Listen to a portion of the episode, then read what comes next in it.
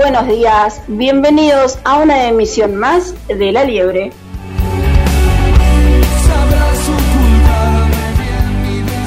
Permítanme presentarles el equipo que me acompaña. Carlos Matos en el segmento de literatura y de María Elena Gutiérrez es la secretaria de género de la CTA Autónoma que nos trae noticias de género. Claudia Vergés nos trae info sobre Mundo Albino. Alberto Beguiristán es nuestro ícono de las efemérides viviente.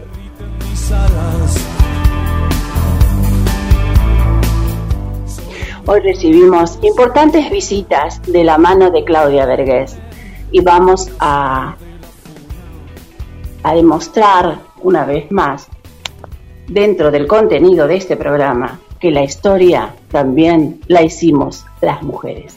Por ahora, vamos a identificarnos y volvemos con una frase corta. Estás escuchando La Liebre con Karina Rodríguez. Presta atención a esta simple combinación de sonidos. En los pequeños detalles está nuestra esencia. GDS Radio. Escúchanos en www.gdsradio.com.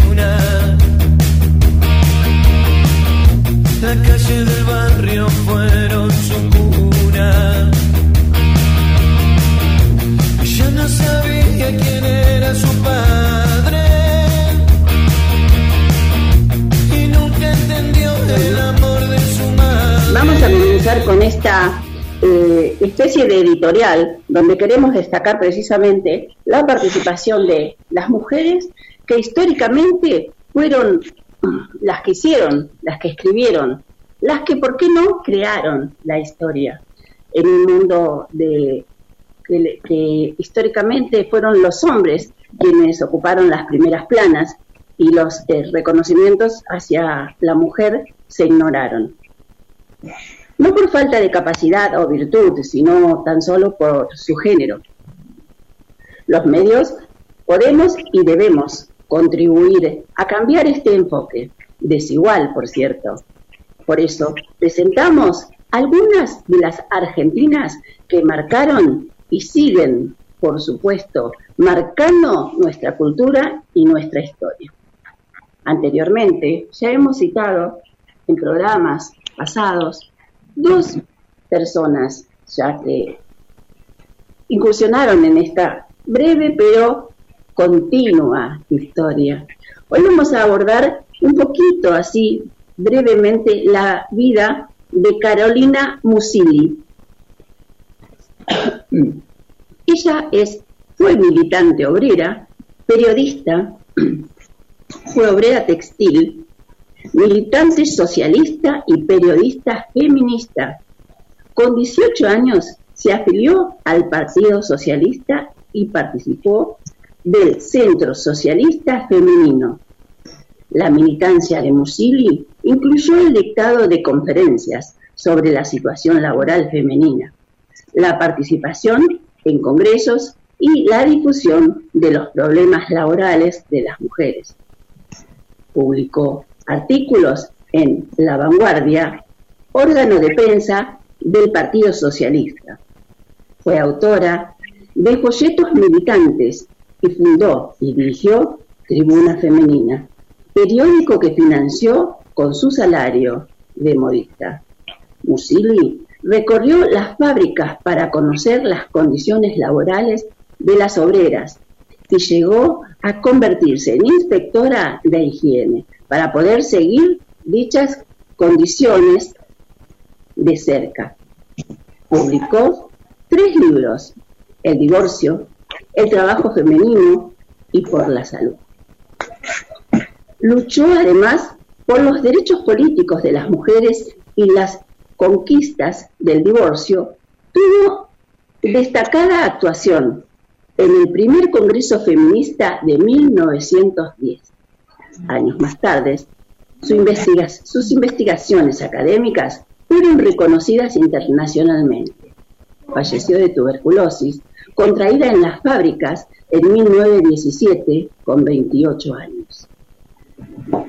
Todavía hay muchos textos y testimonios por descubrir, a través de los cuales se podrá conocer no solo la historia de las mujeres y su participación en la construcción de la Argentina, sino también la de toda una sociedad que aún continúa luchando por la ampliación de derechos, la inclusión y la igualdad. Bienvenidos a una nueva emisión de La Liebre. Le damos la bienvenida también a nuestros colaboradores Vergués y Matos. Buenos días, bienvenidos. Buenos días, Karina. ¿Cómo andamos? Muy bien, perfecto, Carlos, bienvenido. Claudia, ¿estás por ahí? Buenos días, Karina, Carlos, acá estoy tomando mate. ¿Cómo andas, Claudia? Pasanos un, un verde por acá. mate amargo estoy tomando, así que si quieren... Pero, está muy bien, el mate tiene que ser amargo. Bien. Bueno, eh, vamos a ir haciendo dinámico el tiempo porque tenemos invitados que hoy se las traen y necesitamos un programa de mínimo cuatro horas para poder despacharnos a gusto.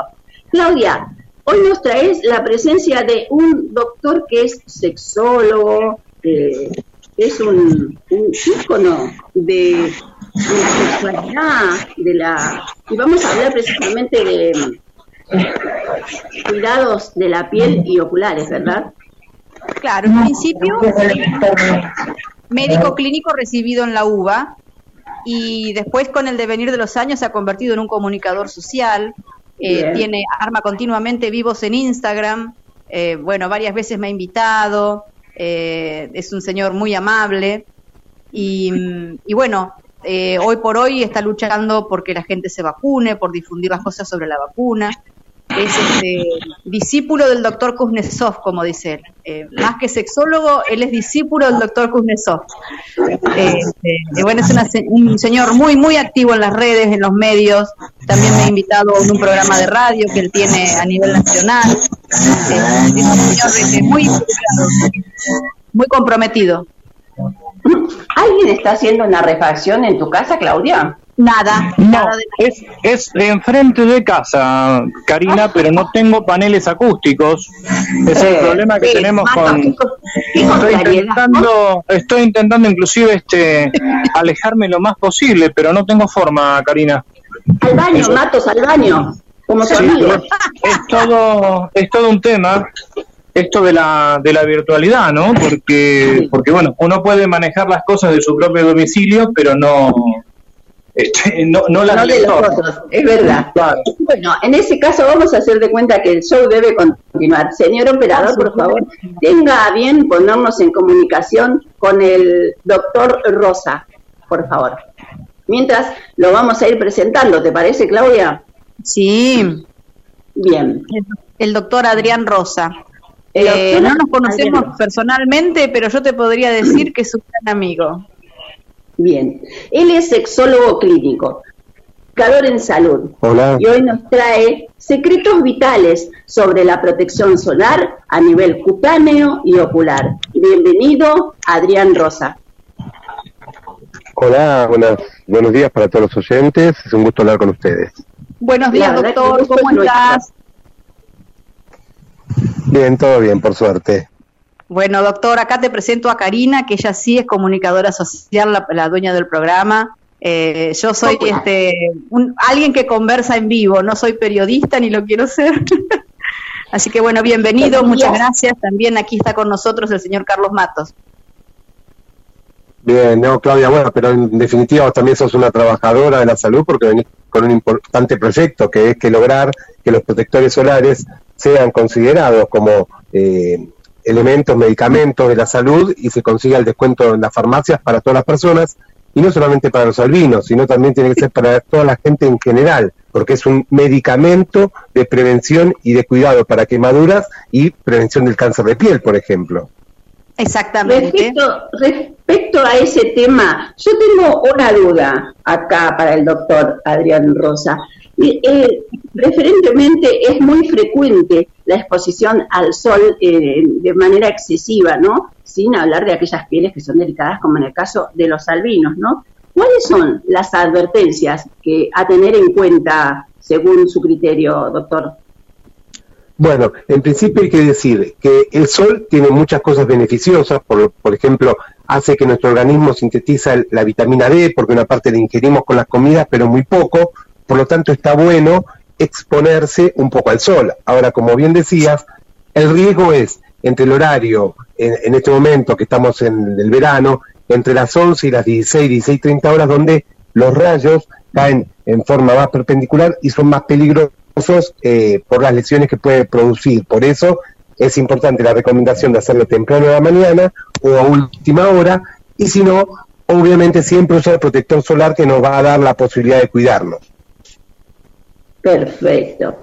¿Hay, hay otras formas, según el tipo de piel, de manifestar eh, lo que no sean eh, con las conocidas ampollas o enrojecimiento afectada por el Y sol? bueno, lo que pasa que, bueno, primero, primero hay que pensar eh, la edad de la persona, no es un niño, una persona mayor o una persona de la tercera edad, porque el organismo va a responder en forma diferente. También entendemos que, por ejemplo, mucha gente expuesta por su labor eh, profesional de trabajo, por ejemplo, quienes trabajan en el campo están permanentemente en contacto con el sol. Entonces, cada organismo va a reaccionar en forma diferente. Y un tema que no es menor es que eh, al ponernos protector solar, recordemos que se pone esa parte de la piel y va a tener una absorción.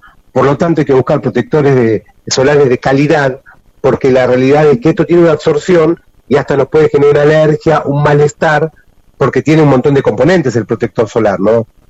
Claro, doctor. Ahí tocaste un gran tema. A veces, por la problemática económica, uno dice, véndame el más barato. Y eso trae excipientes sobre la piel, que cuando una persona es de piel sensible, es más complejo todavía. Exacto. Bueno, este es un tema difícil, ¿por qué? Porque la alergia de una persona puede ser por ahí a un determinado producto y no a otro. O sea, ahora, con la actualidad en este momento de las vacunas contra el COVID, también pasa lo mismo quién va a ser alérgico a las vacunas no lo podemos determinar porque cada uno tiene sus excipientes, sus conservantes, sus principios activos. Con los protectores solares lo mismo, lo que pasa que todos los que son autorizados de un laboratorio que tiene una calidad probada, uno sabe que eh, este va a ser eh, con una menor posibilidad de que genere alergias o que la calidad de protección como filtro de protección solar o pantalla va a ser mejor. Y recordemos también que los bebés, los menores de seis meses, no deben usar, a no ser que tengan indicación precisa del pediatra, que son todos los temas, porque esto, como les conté, la absorción se puede hasta llegar a intoxicar por, por ponerle protector solar a bebés. Exactamente, los pediatras lo aconsejan a partir de los seis meses. ¿Por qué?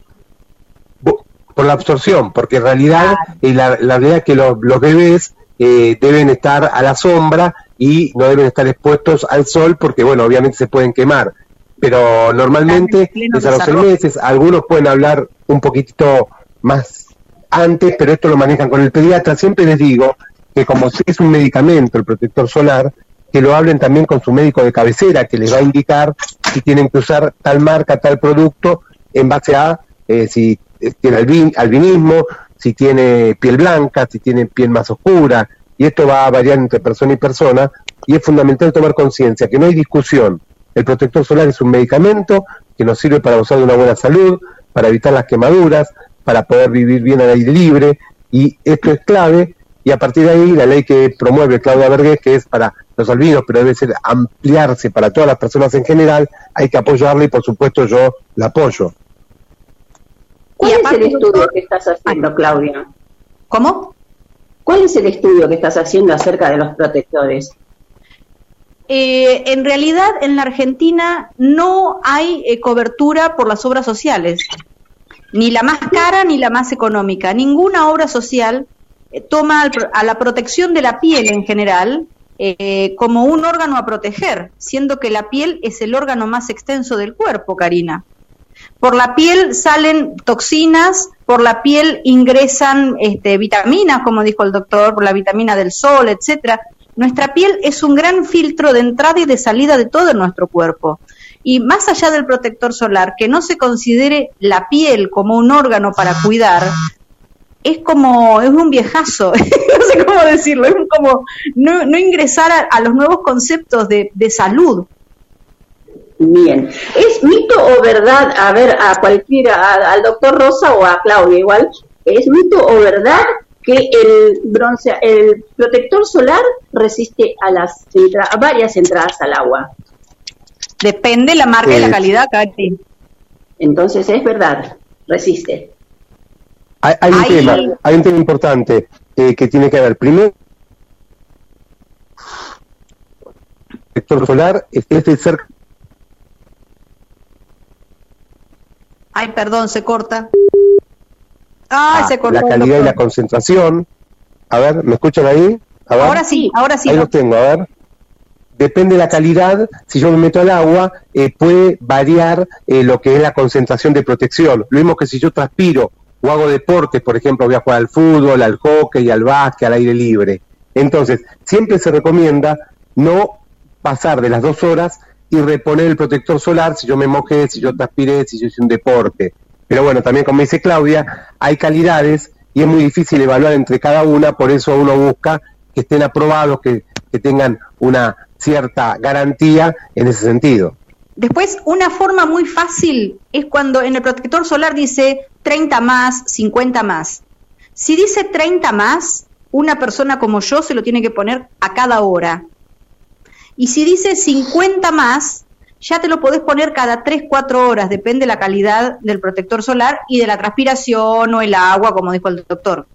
Eh, mm, todo eso varía, por algo viene ese 50 más o 30 más, porque el 30 más es para una persona, por ejemplo, castaña eh, sin problemas de piel, porque hay castaños que también tienen problemas de piel, ¿no? No es eh, que solamente la gente de piel blanca puede sufrir un melanoma. Yo conozco montones de personas que son castaños y también tienen problemas de piel. Entonces, eh, para una persona de piel blanca, no te digo albino, de piel blanca en general, tiene que ser 50 más. Bien, perfecto. Y, y, tiene, así como las gafas eh, se recomiendan según el, los rayos, para filtrar los rayos ultravioletas, también es la elección de los protectores, ¿verdad? Sí, exacto. O sea, eh, la realidad es que la calidad es muy importante y, por ejemplo, con las gafas que ustedes ya conocen, la realidad es que a veces la, la venta ambulante hace que no tengan la calidad de protección para cuidar nuestra retina y el ojo se daña, eh, eh, entonces esto es importante. Los protectores pasa lo mismo, es decir, es importante comprarlos en una farmacia, que lo indique siempre el médico médica, depende el tipo de piel, como dijo Claudia. Los albinos ya tienen un conocimiento especial, pero sepamos que eh, hoy no nos damos cuenta, pero una quemadura, una lesión por exponernos al sol, con el paso del tiempo puede predisponer a un espinocelular, un vaso celular, un melanoma, algunas lesiones que son complicadas. Por eso también es importante el control con el dermatólogo, ¿no? Eh, que ahora viene muy retrasado por la pandemia, porque estamos posponiendo todos los controles médicos, pero también es un consejo general no solamente para la piel, sino también volver a hacerse análisis de laboratorio con cuidado, con las medidas de prevención de la pandemia, pero es una forma de advertir, porque el cáncer de piel, por ejemplo, es curable en su gran mayoría de, los casos y es importante el diagnóstico temprano. Se dice que eh, con los protectores solares que hay hoy en día de grandes laboratorios, con la ropa con filtro UV, con gorrito, con, con un sombrero de ala ancha, que el cáncer de piel no tendría que existir. Por eso la importancia de generar información. Eh, hay gente que dice, no, yo me pongo a la sombra. No, alcanza, hay que usar el protector solar adecuado. Lo que pasa, y vamos a caer en otro tema, yo conozco casos de gente albina adulta que tiene que elegir entre llevar comida a su casa o comprar el protector solar y se posterga a sí mismo por darle de comer a sus hijos. Sí, muy, muy buen dato. Y aparte hay un tema también de educación y concientización, porque, por ejemplo, vos vas a las termas y no te dejan entrar con remera, y está mal, porque hay gente que puede tener sensibilidad a la piel, y en realidad no es antihigiénico usar una remera, porque no es una remera que esté sucia. Y en los clubes, en las piletas, eh, como bien decías vos, esta ropa de protección que no todo el mundo tiene la posibilidad de comprarla. Entonces, es educación y llegar a la posibilidad de adquirir estas medidas que, una vez que las tiene, nos va a cuidar la salud, nos va a disminuir la posibilidad de tener cáncer de piel y en realidad no es un gasto, porque si eh, en salud tenés que operar a una persona por un cáncer de piel, esto lleva a toda una infraestructura del servicio hospitalario o de sanatorio, dependiendo quién lo atienda, y esto se está previniendo, entonces eh, estamos logrando ¿sí? vivir bien, sin problemas para muchas personas. Bueno, esa ecuación yo se la he planteado a algunos políticos en la Argentina porque soy un poco atrevida. ¿Qué es más barato o más caro? ¿Darle el protector solar adecuadamente a las personas desde niño o darle una pensión por cáncer de piel y atenderlo en un hospital por cáncer de piel? ¿Qué es más caro? ¿Qué es más barato? Mm. Y aparte de salud, es, nivel de vida y es vivir bien, ¿no? Pero bueno, aparte de un proyecto, Claudia, que ahí en la mesa seguramente lo conocen, que es la posibilidad de la fabricación de nuestro país de los protectores solares, porque esto abarataría mucho, o sea, eh, hay que tener en cuenta que como nosotros, nuestro país, si Dios quiere, el año que viene ya va a tener producción de vacunas contra el coronavirus, lo cual sería importantísimo. También se puede trabajar a través de que el Estado fabrique y produzca protectores solares y se les pueda dar a las personas, eh, obviamente, eh, en forma gratuita. Siempre es un proceso, yo entiendo que es difícil cubrir todo, pero bueno. yendo, ampliando el tema, ¿no? por estas cosas de las redes, así como he hecho esta amistad contigo, tengo una señora conocida, una señora amiga de España, Mafalda Soto, que ella es bioquímica y ha creado una, mm, no es un, protector solar, es mucho más, que se llama Billon Sanker y que lo está haciendo en África. En Malawi, en distintos países de África, ella planta con todo el sacrificio y las donaciones, juntando de a moneditas, la fábrica del protector solar. Aparte lo usa para hacer toda una educación en la persona que cómo tienen que usarlo, tienen que venir con el frasco vacío para que ellos le den otro nuevo, quienes los producen son mismos albinos que no tienen acceso al trabajo, bueno, es toda una movida muy grande. Y acá en la Argentina no consigo concientizar a un político de ningún partido político, de ningún estamento gubernamental para hacer algo así. Lo que pasa es que hay muchos intereses políticos. A ver, hay una realidad acá. Eh, no podemos eh, corrernos del lugar y observar que hoy las farmacéuticas mueven muchísima plata. Y esto lo vemos con las vacunas contra el COVID, que ninguna se baja con el derecho de la patente de descubrimiento de estas vacunas, con lo cual abarataría mucho el costo de las vacunas, ¿no? Y esto hablo de esto y hablo y hablo ahora entonces del protector solar. Vos vas a una farmacia, sabés que un protector solar vale 1.500, 2.000, 2.500 pesos. Eh, y acá están detrás las farmacéuticas que obviamente eh, quieren ganar. Y yo no digo que no ganen, porque investigan, descubren, pero tener un producto de acceso fácil, gratuito o económico va en contra de otros intereses. Entonces, creo que hay que estudiar mucho la salud, hay que ver hacia dónde apuntamos, hay que organizar, educar, concientizar, difundir, ¿no? Y trabajar mucho y bueno, y esto es un proyecto complicado pero posible. Sí, sí, todo es posible, doctor, todo es posible. Y concientizar es lo más importante. Respecto a su profesión de sexólogo, ¿nos puede dejar algún tip de los cuales sean de los más consultados? Bueno, eh, con respecto a esto les cuento un par de cositas cortitas. Primero y fundamental saber que los sexólogos, las sexólogas eh, están para informar y eh, tratar a personas que tengan alguna disfunción sexual. Que esto puede pasar tanto como el hombre como la mujer, que no tengan miedo, que en esta pandemia se vio una gran disminución de la libido y el erotismo por el estrés, por el miedo a la enfermedad, porque uno estuvo aislado en su casa y esto hizo que eh, se perdiera por ahí esa magia de, cuando uno se iba de su casa y volvía y se encontraba con su pareja, ¿no? Eh, y a partir de ahí, eh, obviamente, hay cambios. Lo otro que se vio, y es un dato llamativo, es que aumentó por ahí eh, la gente que evadía la cuarentena más estricta para verse con su pareja no conviviente o para contactos eh, sexuales esporádicos. Y lo último, para no extenderme demasiado, es que tengamos en cuenta que en esta pandemia, para prevenirnos del COVID en lo que es las relaciones sexuales, les voy a decir algunos tips. No en los convivientes, porque el conviviente ya está junto y bueno, el riesgo es el de la convivencia. Pero entre no convivientes, les digo, por ejemplo, que eviten posiciones en las cuales se enfrenten cara contra cara, porque ahí aumenta el riesgo porque es un virus respiratorio. Si podemos usar barbijo como parte del juego sexual, es otra de las posibilidades. Ventilar ambientes es recomendado, es decir, abrir puertas y ventanas, y no solamente para la sexualidad, sino también para cuando uno está en algún momento compartiendo con alguna persona, abrimos puertas y ventanas y ventilamos. Y lo último, la utilización de preservativo y o campo de látex es fundamental. Recuerden que la ley de salud reproductiva provee en forma gratuita tanto en hospitales como en prepagas, obras sociales, así que es importante saber que el preservativo y o campo de látex, que acá no se consigue, pero se arma con un preservativo, nos va a prevenir infecciones de transmisión sexual y embarazos no deseados. Habría que hablar un montón de métodos anticonceptivos, pero por lo menos esto, y fomentar la educación sexual integral en las escuelas, porque no va a ser que el chico, que la chica tenga más, más sexo, sino va a ser que sea en forma cuidada cuando decida hacerlo y la educación es, clave porque después si no vienen los inconvenientes que es un embarazo no deseado, una infección de transmisión sexual y eso va a complicar mucho a cada persona. Uno de los mitos precisamente que se desprende del tema de ESI o sexualidad eh, es precisamente esto que le, meten la ideología a los chicos eh, menores y después eh, salen promiscuos. Es un Creo que este, esto es un tabú. A ver, la realidad vamos a ser sinceros.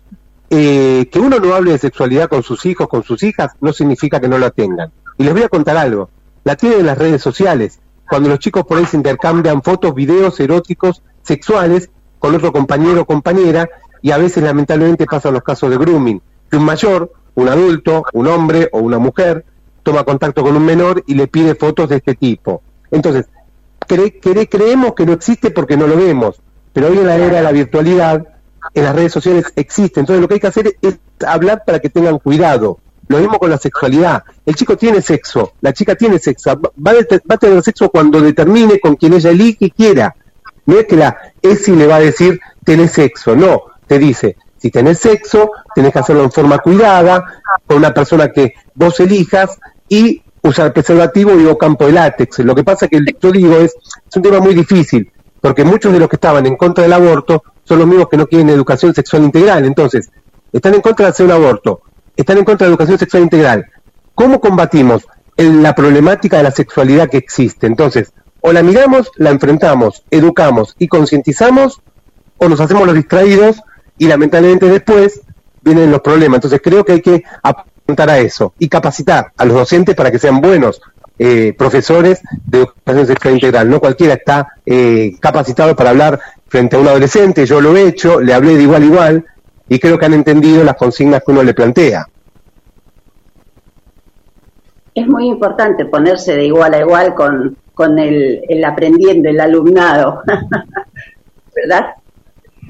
Exacto, y aparte les voy a contar algo, por ejemplo, hay un proyecto muy interesante con respecto a la educación sexual integral que era que alumnos sean referentes dentro del curso, es decir, un alumno por curso, para que sus compañeros y compañeras le consultaran, ¿sí? Y luego ese alumno, si tenía alguna duda que en su capacitación no podía resolver, tenía un profesor, un docente, un profesional referente porque entre los pares creen más, porque si yo les hablo, a decir, este que tiene 50 años, ¿qué me va a explicar a mí?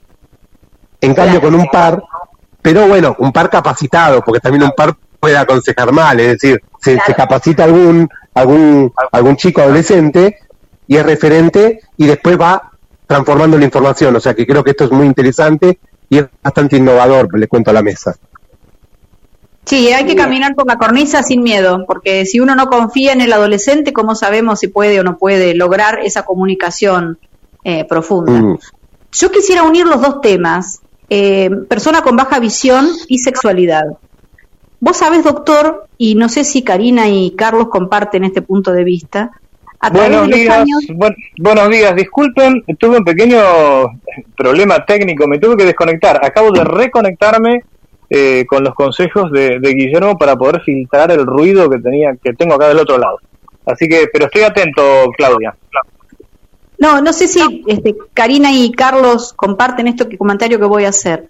Yo veo mucha gente de baja visión eh, con problemas para relacionarse con el otro. Y yo, bueno, que siempre trato de ir el, el camino hacia adentro, pienso que es por que uno no ha buceado hacia adentro suyo no tiene la autoestima suficiente para poder encarar, encontrar el camino para relacionarse con el otro. Hablando mal y pronto, mucho al vino este grande soltero, digamos, hombre-mujer, ¿no? Y yo veo que hay en toda Latinoamérica, lo noto eso, mucha eh, problema de relación con el otro.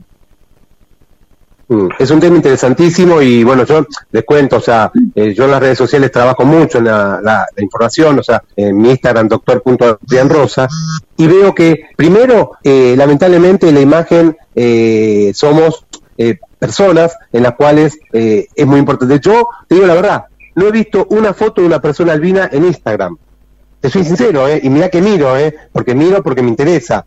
Es decir, lamentablemente a veces no quieren exponerse o muchas veces eh, hay gente que critica eh, a cualquier persona y en realidad eh, cada uno es como es. Y lo que tiene que ver con la relación con el otro, lamentablemente en esto pasa y es fundamental trabajar en la autoestima y también respetar al otro, porque si uno no elige estar con una persona que puede ser albina, que puede ser de baja visión, que puede ser alto, bajo, flaco, gordo, petizo, es respetable, pero somos seres humanos, entonces tratemos de trabajar esto porque indudablemente eh, es complicado cuando uno se relaciona con el otro, es complicado cuando uno decide tal vez eh, llegar a, intimar con otra persona, es decir, son muchos tabúes y mitos que vos, Claudia, sabés existen, por suerte se está avanzando, pero es importante generar esto, ¿no? que la otra persona se sienta cómoda y que pueda disfrutar, ya sea de una relación de, amistad, una relación de, pareja o una relación sexual,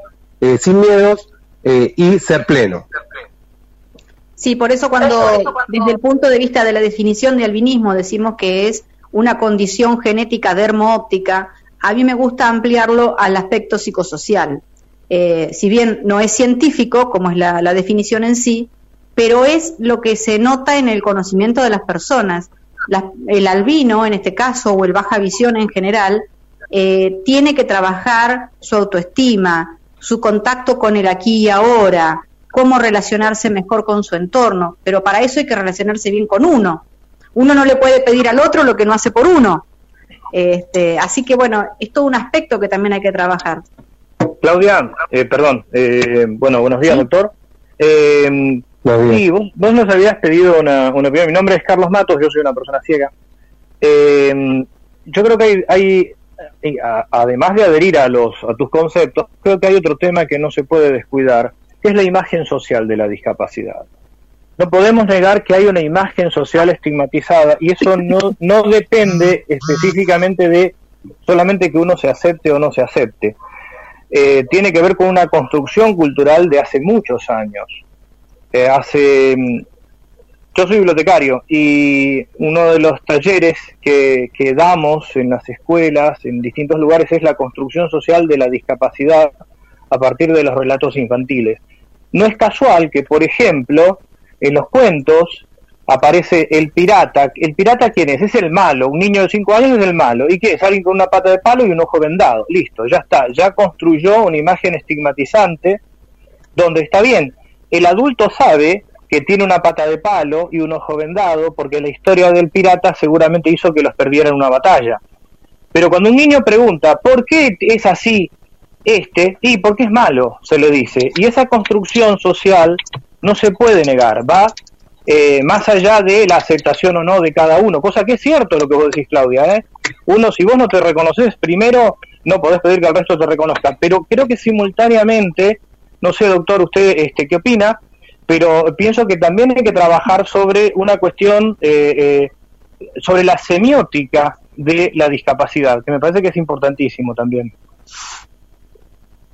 Carlos, eh, Mesa, les cuento algo. es importante lo que se está haciendo, por ejemplo, acá en la radio para difundir, pero lamentablemente los medios masivos normalmente tapan, ocultan, no enseñan. Entonces, si tenemos espacio, yo le voy a contar una medida muy simple que acabo de ver. En Zaragoza en un colectivo interurbano han puesto un cartel. Abran las ventanillas para ventilar, porque es el cuidado del contagio de COVID. Es muy sencillo, tenés que imprimir esos, esos papeles y pegarlos, es baratísimo y simple. Acá también lo mismo, tenemos tiempo en los medios de comunicación, eh, canales masivos, cable, radio, donde ustedes quieran, eh, eh, medios gráficos, y realmente ocultan, no tapan, y por ahí le dan el espacio amarillistamente en algún motivo puntual por un hecho, ya sea accidental o algún infortunio, pero después no les interesa. Entonces, es muy difícil ir contra eso. Yo te digo como comunicador en salud que vengo hablando un montón de cosas de las vacunas y veo que lamentablemente no hay lugar para la gente que trata de hablar, explicar y concientizar. Y bueno, lo que voy a decir es, excelente, lo estamos hablando acá. Pero si llegaría a medios supermasivos, sería mucho más importante. No digo que acá no sirva, sirve y es muchísimo. Pero bueno, esto es una, una cuestión general, ¿no?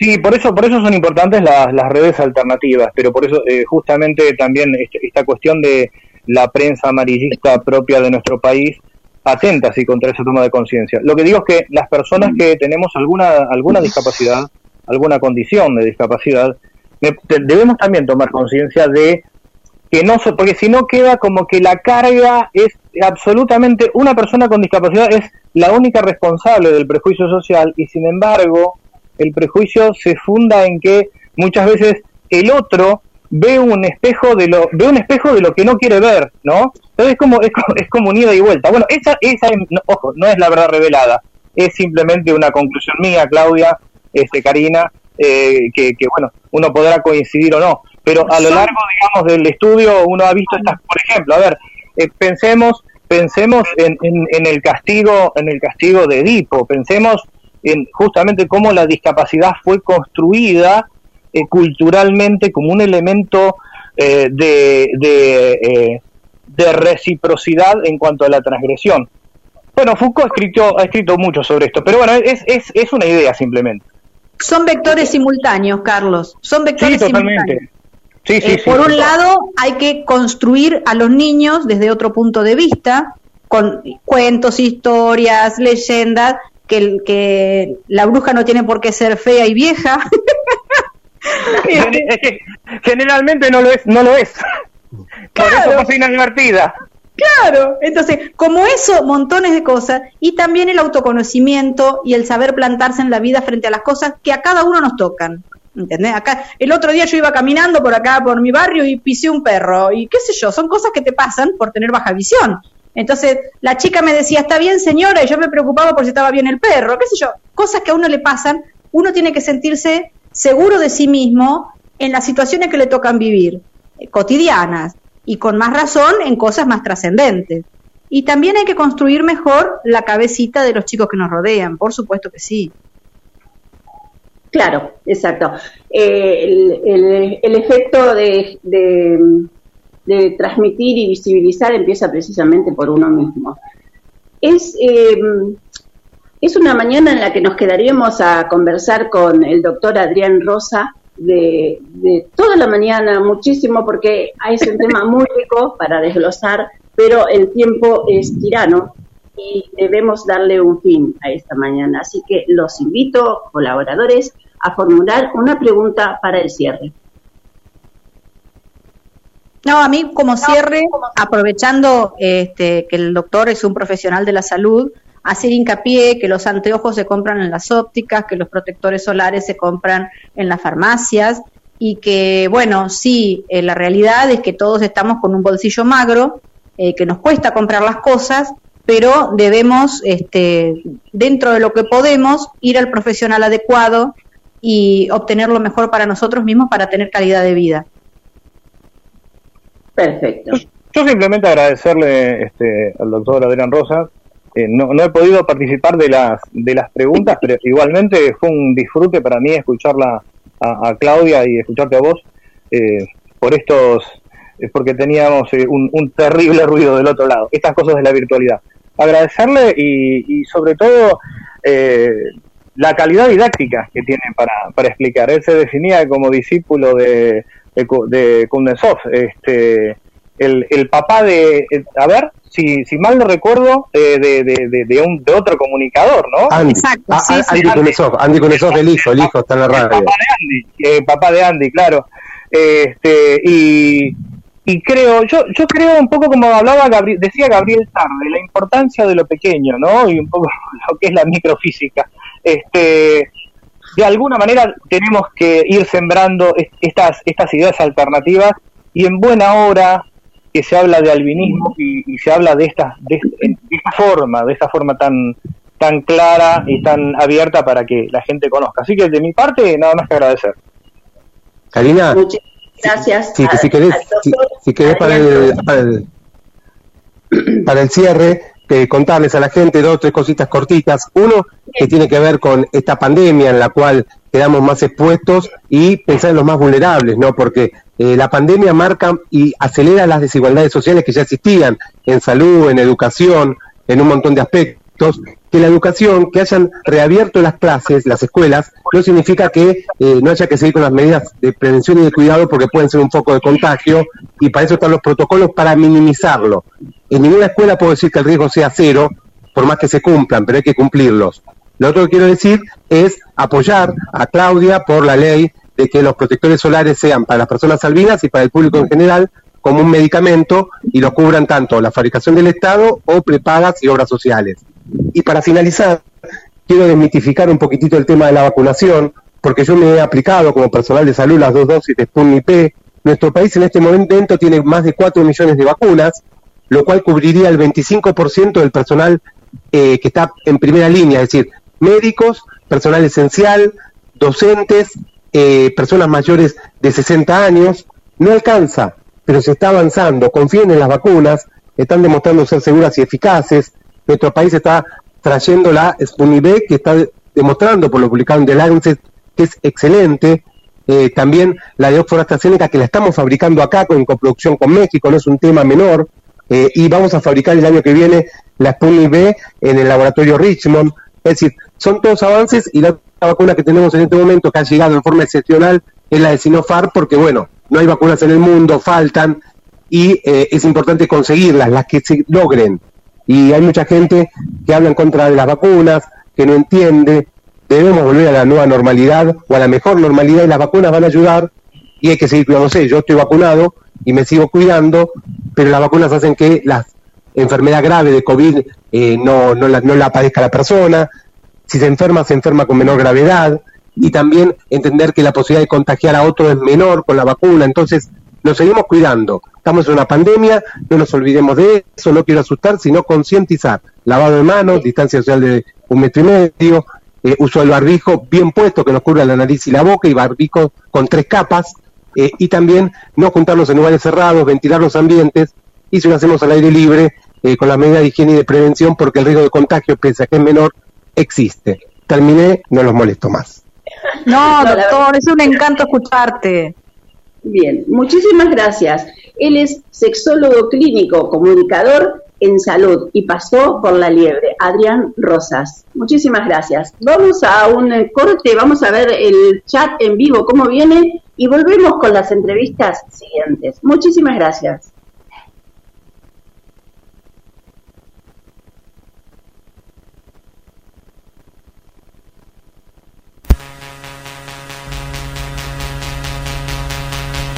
Estás escuchando La Liebre en vivo, 10 y 55 minutos en toda la República Argentina a través de GDS Radio Mar del Plata para toda la ciudad, el país y el mundo. Vamos, como decía Karina, al, al, chat de la radio, los mensajes que están llegando también a la producción de la radio, al 223 4 24 66 46.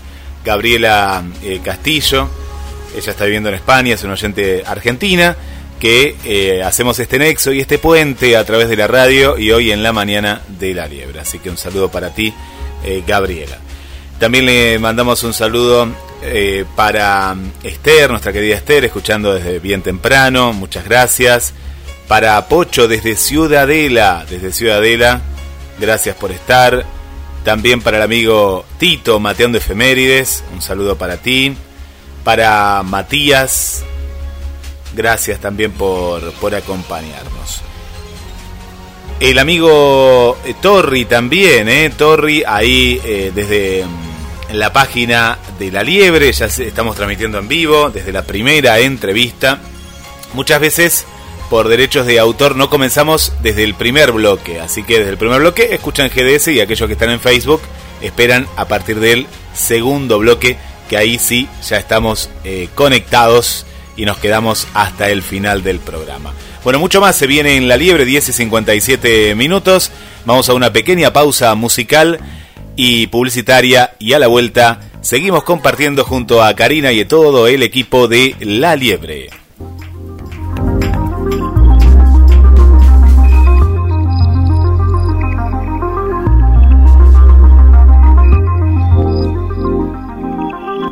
Seguimos haciendo, seguimos haciendo, seguimos juntos. GDS Radio, la radio que nos une. Escúchanos en www.gdsradio.com.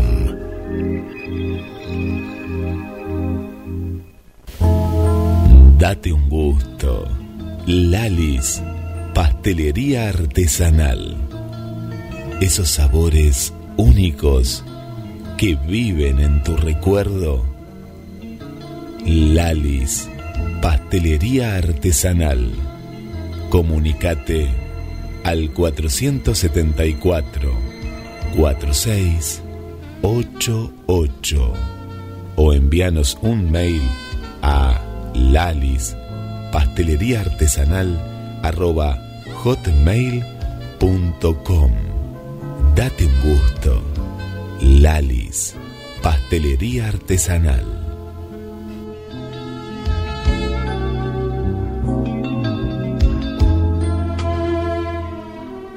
El mundo cambia con tu ejemplo, no con tu opinión.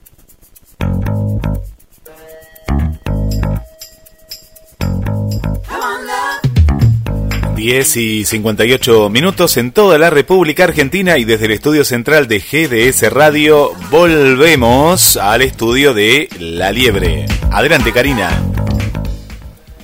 Bueno, vamos a continuar en este programa que hoy viene, pero Kenchi Kenchi. Vamos a estar presentando Carlos Mato nuevamente y después de haber cumplido un año eh, del bautismo, podemos decir, de, su nombramiento en sociedad, eh, al movimiento Feministas y Aliades. ¿Recuerda algo? Sí, el movimiento, el movimiento se presentó justamente en una, en un panel en la biblioteca parlante de acá de Mar del Plata. Recuerdo porque este, yo estoy en la asociación, asociación Amigos de la Biblioteca Parlante y fue una jornada muy importante llevada a cabo el 21 y 22 de febrero del año pasado, donde se tocaron diversos temas, se pusieron en crisis otros temas, tales como la inclusión, la empatía, temas colaterales. Contamos también con expresiones artísticas. Eh, y bueno, después vino la pandemia, ¿no? Eh, creo que eso ha frenado la actividad, nos pasó a la gente de la Asociación de Amigos de la Biblioteca, le pasó a otras organizaciones y, y bueno, el movimiento feminista ha seguido trabajando, pero eh, con las limitaciones lógicas de, de, la pandemia. Así que bueno, ahora está, está en esta especie de nueva normalidad, entre comillas, presentándose nuevamente. Sí, que en realidad como que nos hizo replegarnos la pandemia, el asco precisamente, pero nunca dejamos de trabajar. Incluso estamos conformándonos como movimiento nuevamente todos los días. Eh, ¿Quiere conocer dos personas que son eh, parte del movimiento? ¿Le gustaría?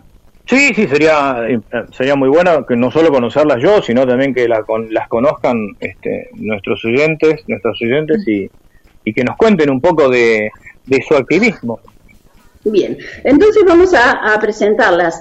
Eh, ellas están del otro lado de la línea porque tienen ganas de contarles qué es lo que estamos interior, interiormente o hacia adentro proyectando. Bienvenida Romina Holguín y Martina Varela, integrantes del Movimiento Feministas y Aliadas MDP. Buen día. Hola, buen día. Buenos días, ¿cómo están? Les presento a Carlos Matos. Buenos días, ¿Con quién, ¿con quién arrancamos? Martina, mi nombre.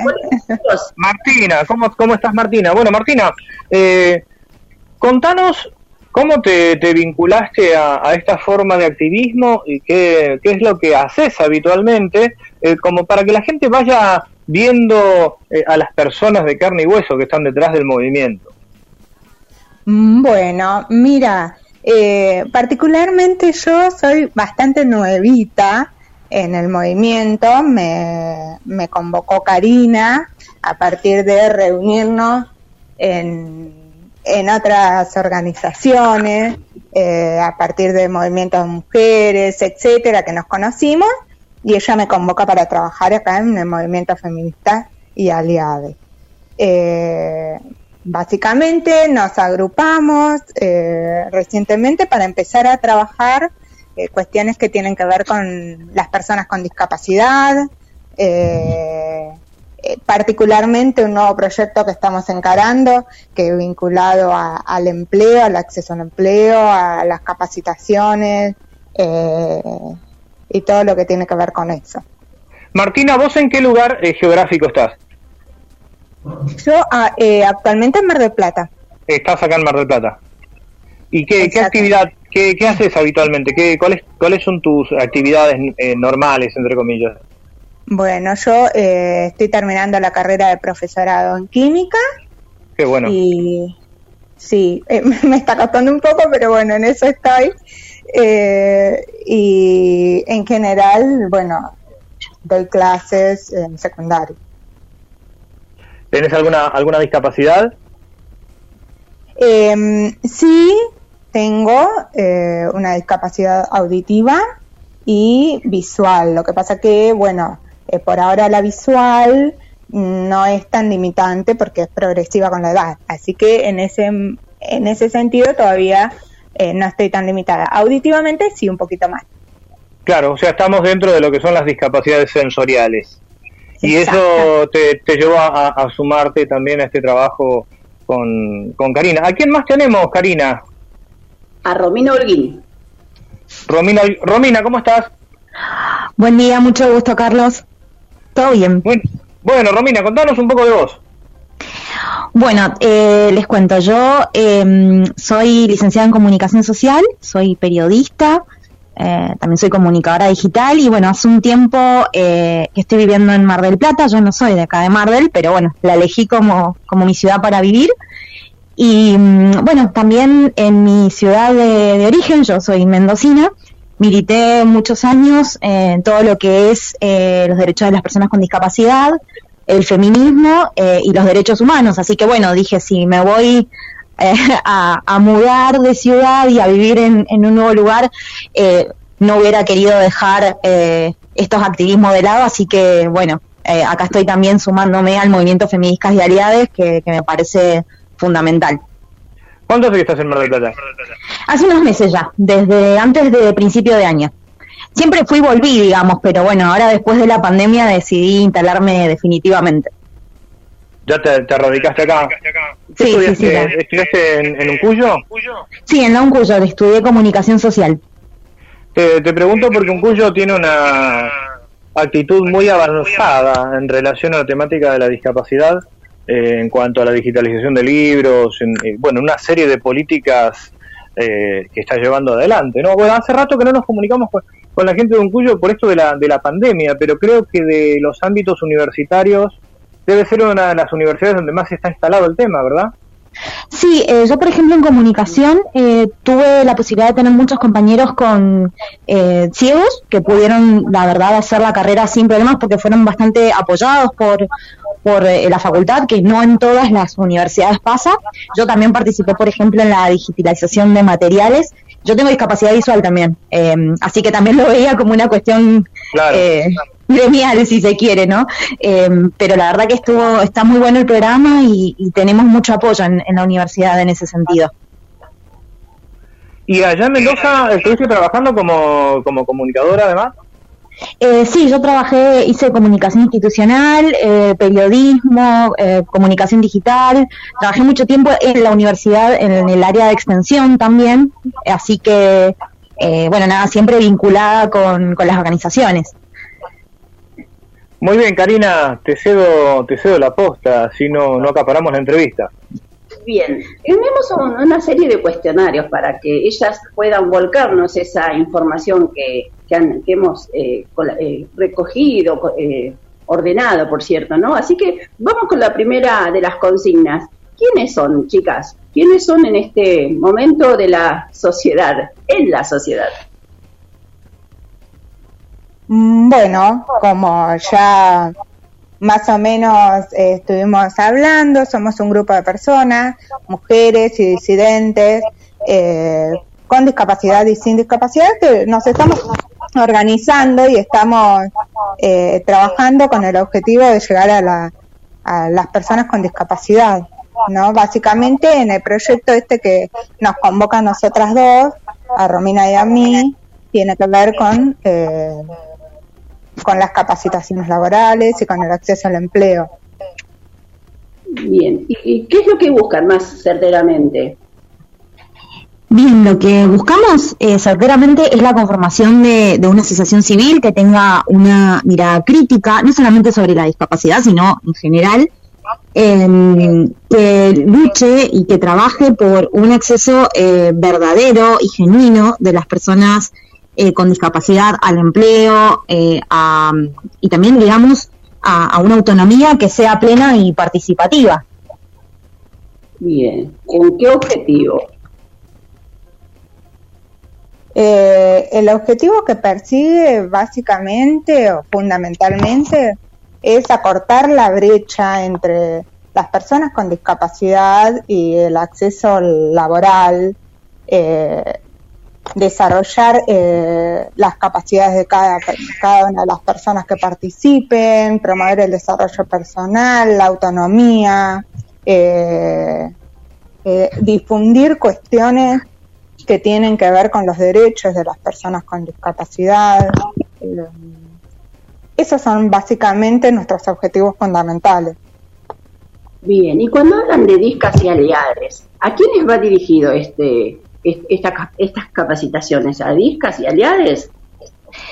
Bueno, eso, eso está bueno porque, mm, eh, digamos, está dirigida a, toda la comunidad de, bueno, en este caso del municipio de, Generar eh, Porredón, a personas con discapacidad que tengan su CUR más allá de, su género eh, y que, bueno, que, también se sientan interpelados, interpeladas, interpeladas por esta propuesta em, de ninguna manera es una iniciativa eh, que busque excluir, sino por el contrario, buscamos incluir. Obviamente que, que tenemos una perspectiva de género, una perspectiva disidente y diversa y una perspectiva incluso ambiental, pero de ninguna manera excluir. Así que sí, a todas las personas con discapacidad del partido de General Pueyrredón y a todas las personas también en general que se sientan interpeladas y, y conmovidas por esta propuesta, ¿por qué no? Bien, ¿nos pueden adelantar una puntita en qué consiste?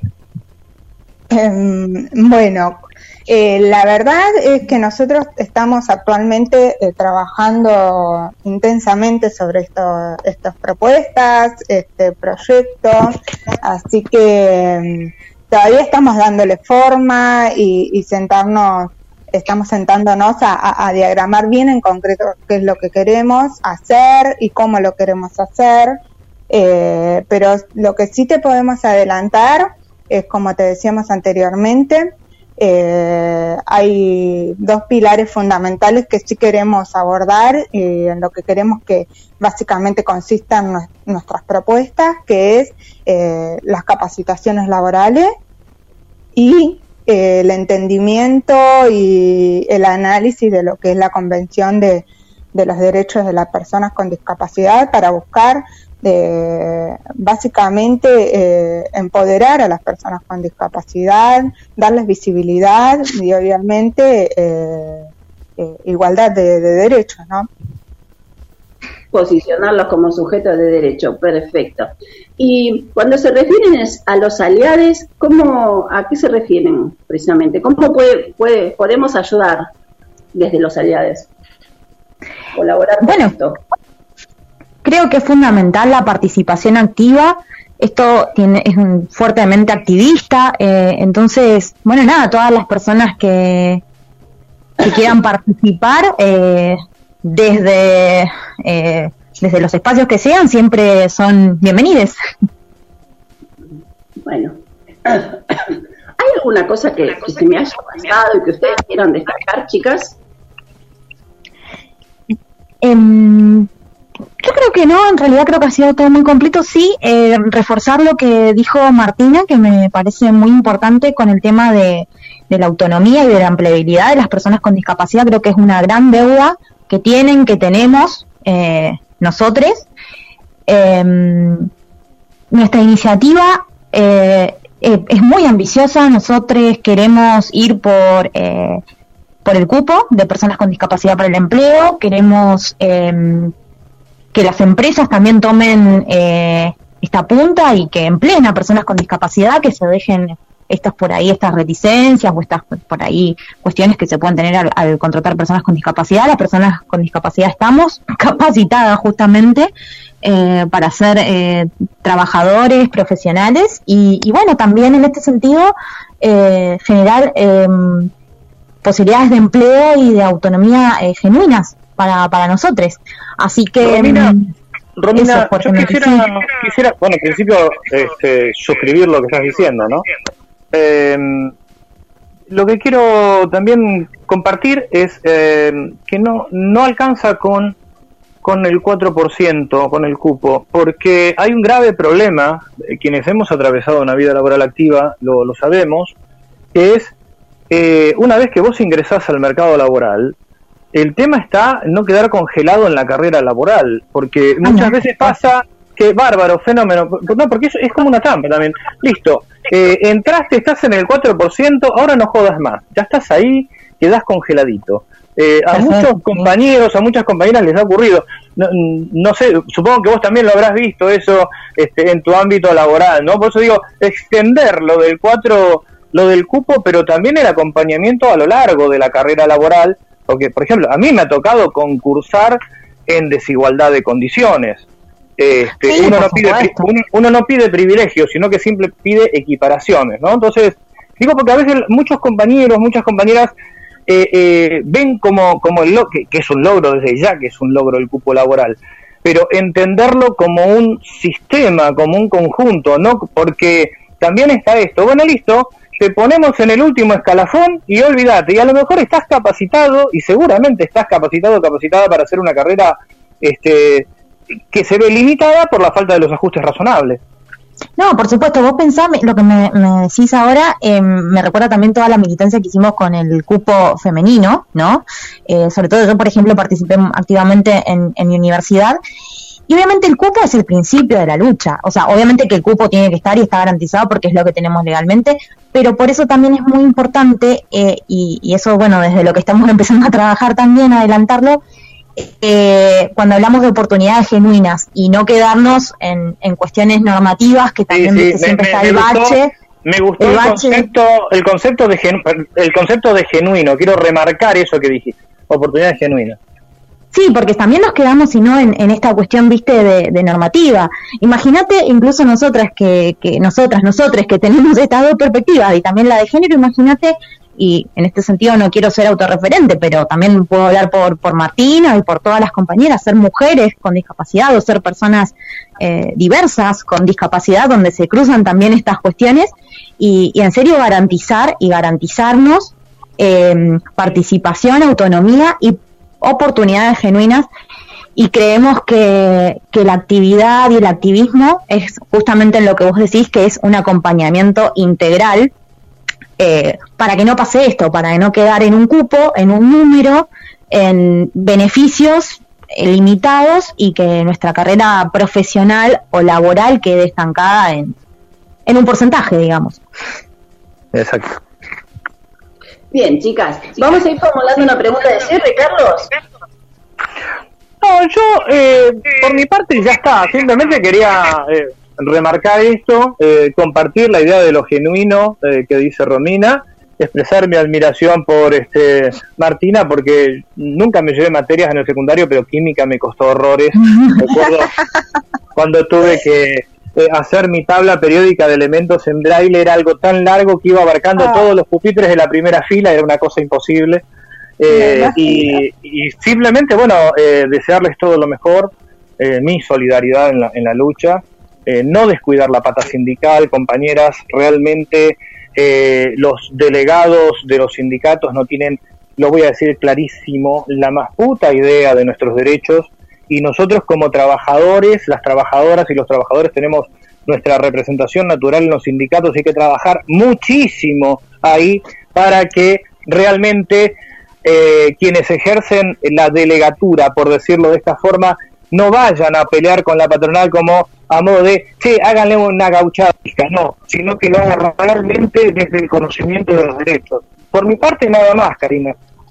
Bien, Nuevamente, muchas gracias nos ha llegado un mensaje desde eh, en mi teléfono en forma privada, ¿no? Que opina sobre el tema y dice, romper el techo de cristal, las mujeres y competitivos por discapacidad.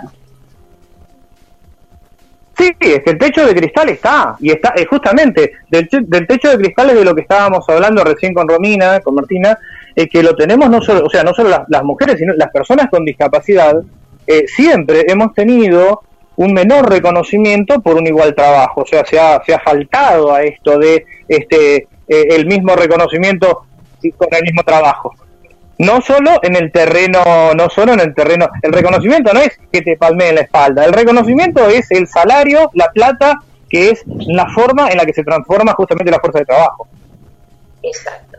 Bien, chicas, ¿tienen alguna alguna cosa más que quieran destacar para cerrar?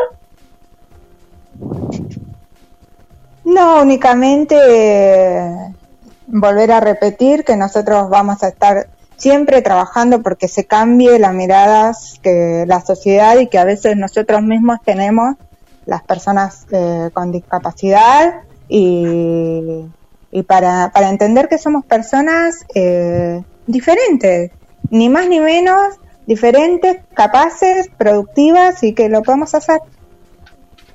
Bien, muchísimas gracias. Vamos a despedirlas entonces. Ellas son Romina Holguín y Martina Varela. Martina Varela, Romina Holguín del Movimiento Feministas y Aleades, presentándonos en, en exclusiva el lanzamiento de este proyecto que quiere ser una institución pública. Muchísimas gracias chicas y estamos esperando nuevamente una participación no muy lejana de ustedes como parte del movimiento y esperamos por supuesto como colectivo con discapacidad eh, la conformación de dicha organización. Bueno, muchas, gracias. Hasta luego. Hasta luego. Un gran abrazo. Abrazo. Operador, vamos a un breve, un breve separador y recibimos a la secretaria de género de la CTA Autónoma, María Elena Gutiérrez.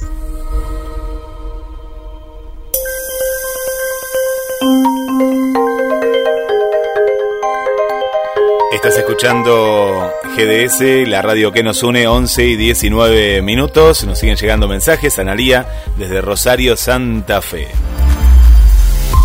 Para Elizabeth, desde la zona de Isidro Casanova, muchas gracias en el partido de La Matanza.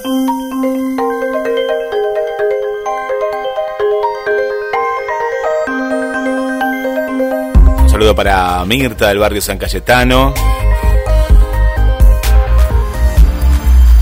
Para Juana desde la zona de Camet. 2213 4 24 66 46 para que te comuniques con nosotros también a través de la página de Facebook de La Liebre. Dale, dale me gusta, dale me gusta a la página y llévanos a todos, a todos lados. ¿eh? Llévanos a todos lados la aplicación de la radio y la página de La Liebre en Facebook. Durante toda la semana, información importante, importante, disparadores que te hacen pensar que es muy importante. Gracias Esther por los saludos, Karina y equipo aquí presente escuchando en un día soleado y hermoso desde Asunción. Saludos Karina, Carlos, Guille y equipo. Saludo para Anaeva, Anaeva desde Córdoba Capital. Gracias, Anaeva. Y volvemos al estudio de La Liebre junto a Karina. Bueno, eh, tenemos del otro lado a nuestra entrevistada, columnista participativa, colaboradora, ¿verdad, señor GDS? Ahí está María Elena Gutiérrez con todos ustedes. Bueno, entonces le damos entrada a María Elena Gutiérrez, secretaria de Género de la CTA Autónoma de Mar del Plata y Batán. Buenos días y bienvenida. Buen día, ¿cómo les va? Hola María Elena. Ahí escuché un pedacito. Nada más me del tema de la, de la, que piensan a tomar una ONG, ¿no? Sí. Es decir, las compañeras, bueno, me parece buenísimo, ¿viste? Y el solo hecho de que se organicen colectivamente, vos sabés que nosotros eso lo apoyamos desde siempre, hace que las fuerzas sean mayores. Bueno, eh, ¿qué decir? A ver, ¿por dónde empezamos? ¿Me Conmemorando la semana de la mujer trabajadora, para poder abarcar un poco más. la semana de la mujer trabajadora, con 47 femicidios eh, con, qué sé yo, con nueve muertes violentas asociadas al género. Después hay otras muertes que quedaron, bueno, quedaron 55 niños sin madres. Eh, y de estos femicidios, el 17% fueron eh, ejecutados, ejecutados no se diría, es una palabra re, fea esa, eh, fueron realizados por fuerzas de seguridad. Así que bueno, nada, eh, un poco haciendo un repaso de lo que ha sido todos estos dos meses, ¿no? Hay un informe, hay varios informes, pero hay uno de Mumalá, hay otro de el de Movimientos Yo Soy Lucía, todos más o menos coinciden en la carta en la cantidad, ¿no es cierto?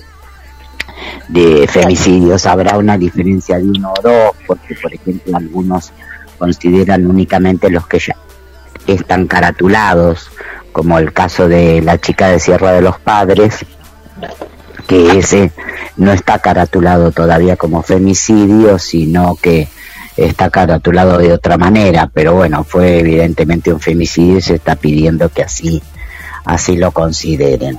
Ha habido, preparándonos, ¿no? Hay un montón de, hay un montón de, cosas, por decirlo así, de, de preparándonos para el 8 de marzo. Hay un montón de actividades, siempre en estas fechas hay muchas actividades. Nosotros, desde el Movimiento de Mujeres y Diversidad, del cual vos participás, estamos convocando para el día 8 a las 17 horas en el Monumento a San Martín para marchar a las 18 por avenidas. Eh, A las 18 por avenida en el monumento a San Martín. exactamente. El monumento a San Martín. Y sí, que siempre caminar. Bueno, Sí, es emblemático. Realmente y no. María Elena, ¿Cómo, perdón? pendiente- Tengo pendiente una reunión organizativa, una plenaria más para conformar el, el encuentro este, ¿verdad? Sí, sí, hoy es la plenaria, hoy, si no me equivoco. Bueno, es la, sí, hoy miércoles. Hoy es la plenaria, la segunda plenaria, tercera, donde hay que determinar las consignas, donde hay que, bueno, acordar algunas cuestiones, ya se ac- viene el recorrido, hay que ajustarlo bien para pedir a tránsito que nos corte. Eh, Así que bueno, supongo que tránsito accederá, porque si el otro día estuvieron eh, cortando en, el monumento, supongo que también accederá tránsito a cortar.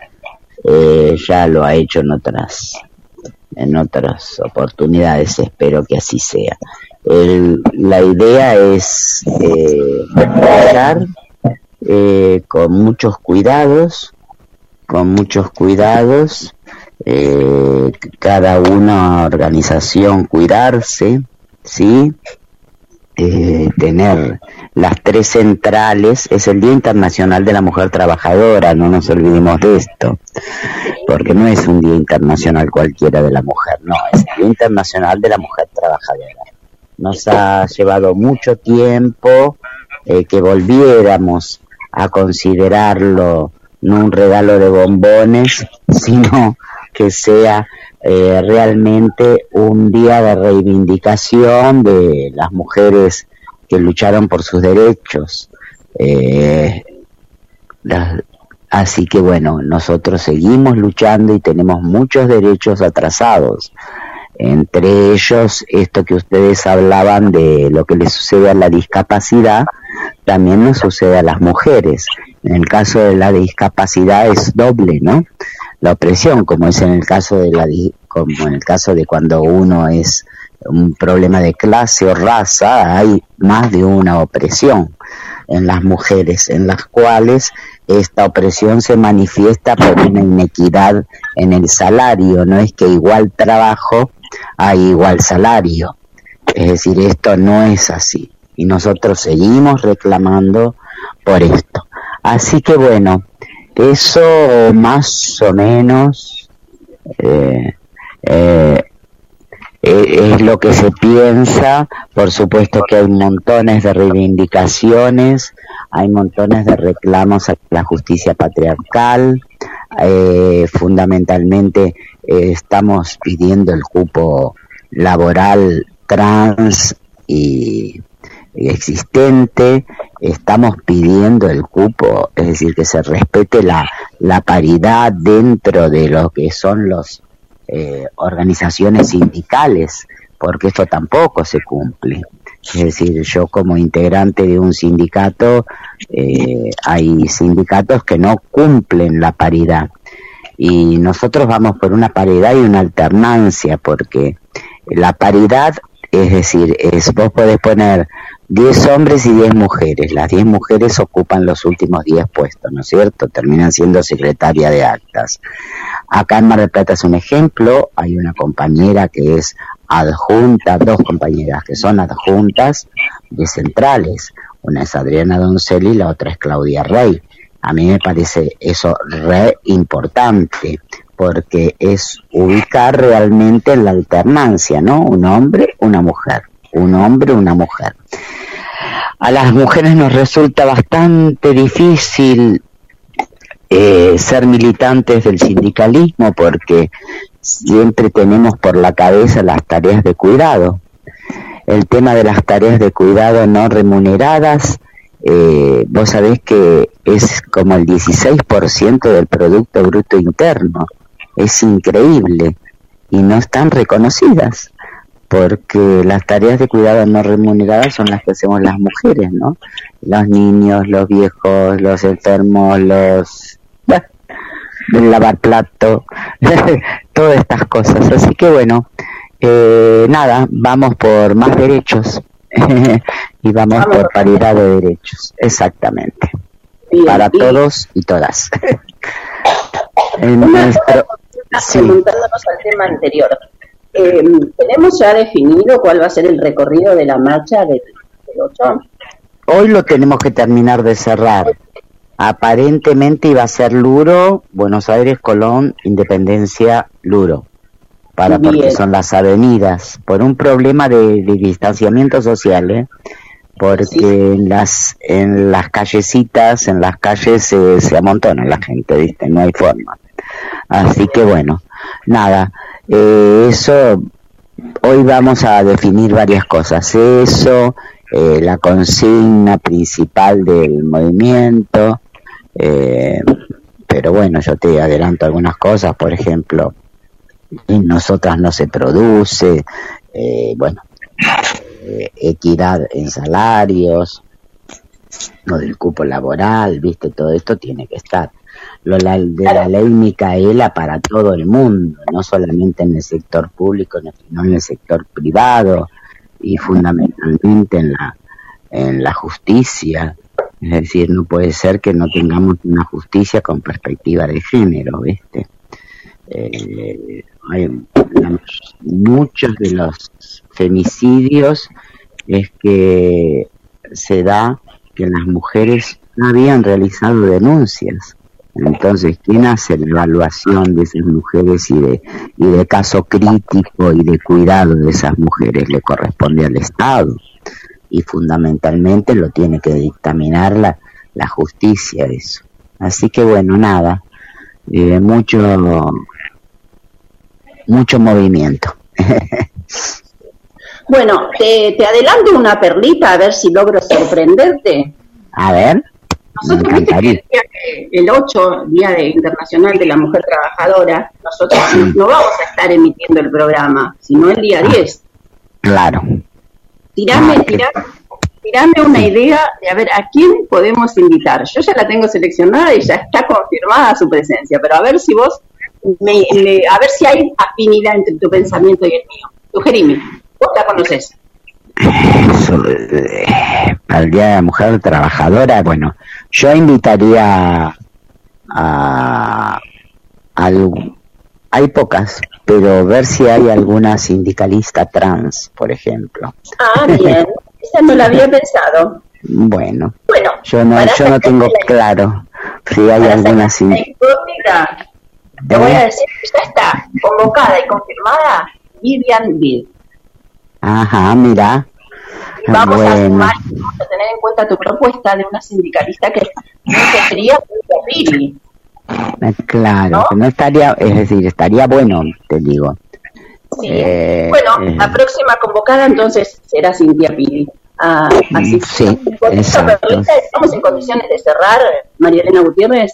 Sí, sí, querida. Mm, si puede Cintia, estaría fantástico. Me parece, porque para, para así hacer una... ¿Cómo se te diría esto? Yo, como, para hacer unas mirada, miradas distintas, ¿no?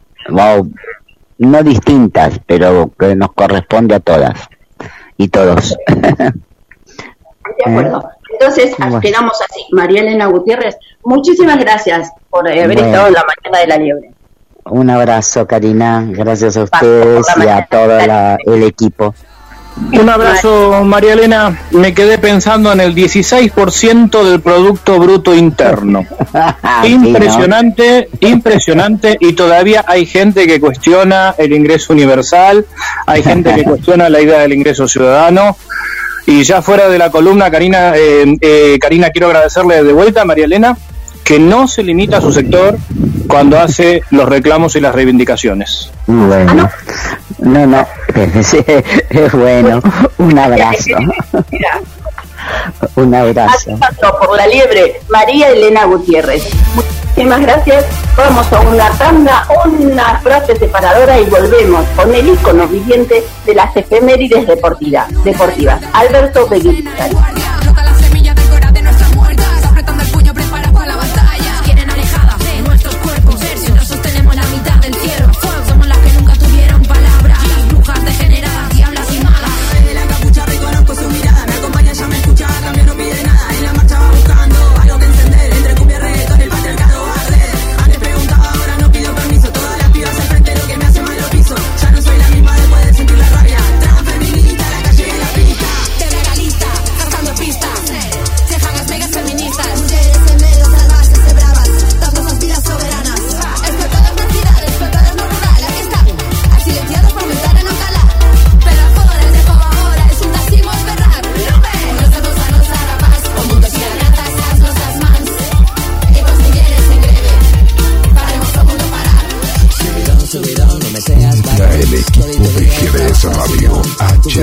223-448-4637. Somos un equipo. GPS. radio que está junto a vos. Siempre en movimiento. radio que está junto a vos. Escucharla. La radio que está junto a vos. Date un gusto. Lalis Pastelería artesanal. Esos sabores únicos que viven en tu recuerdo. Lalis, Pastelería Artesanal. Comunicate al 474 4688 o envíanos un mail a lalis pastelería artesanal arroba hotmail.com. Date un gusto. Lalis, pastelería artesanal.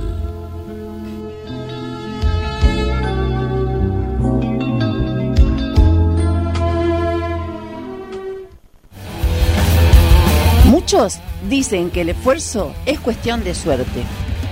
Pocos dicen que la suerte es cuestión de esfuerzo.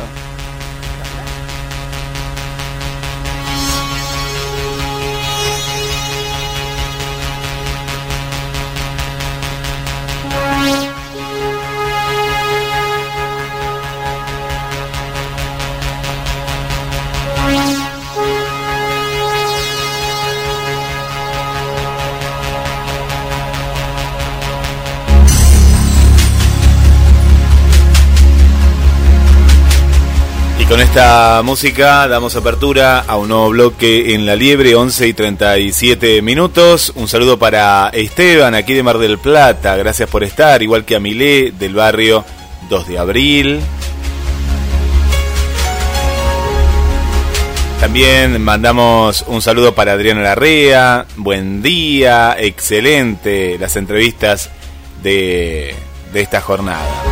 Para Leonor, buen día, ¿cómo están? Desde el norte de Córdoba los escucho. Bueno, muchas gracias, Leonor. ¿Cuánta gente de Córdoba? Eh? Porque también saludamos a Adriana.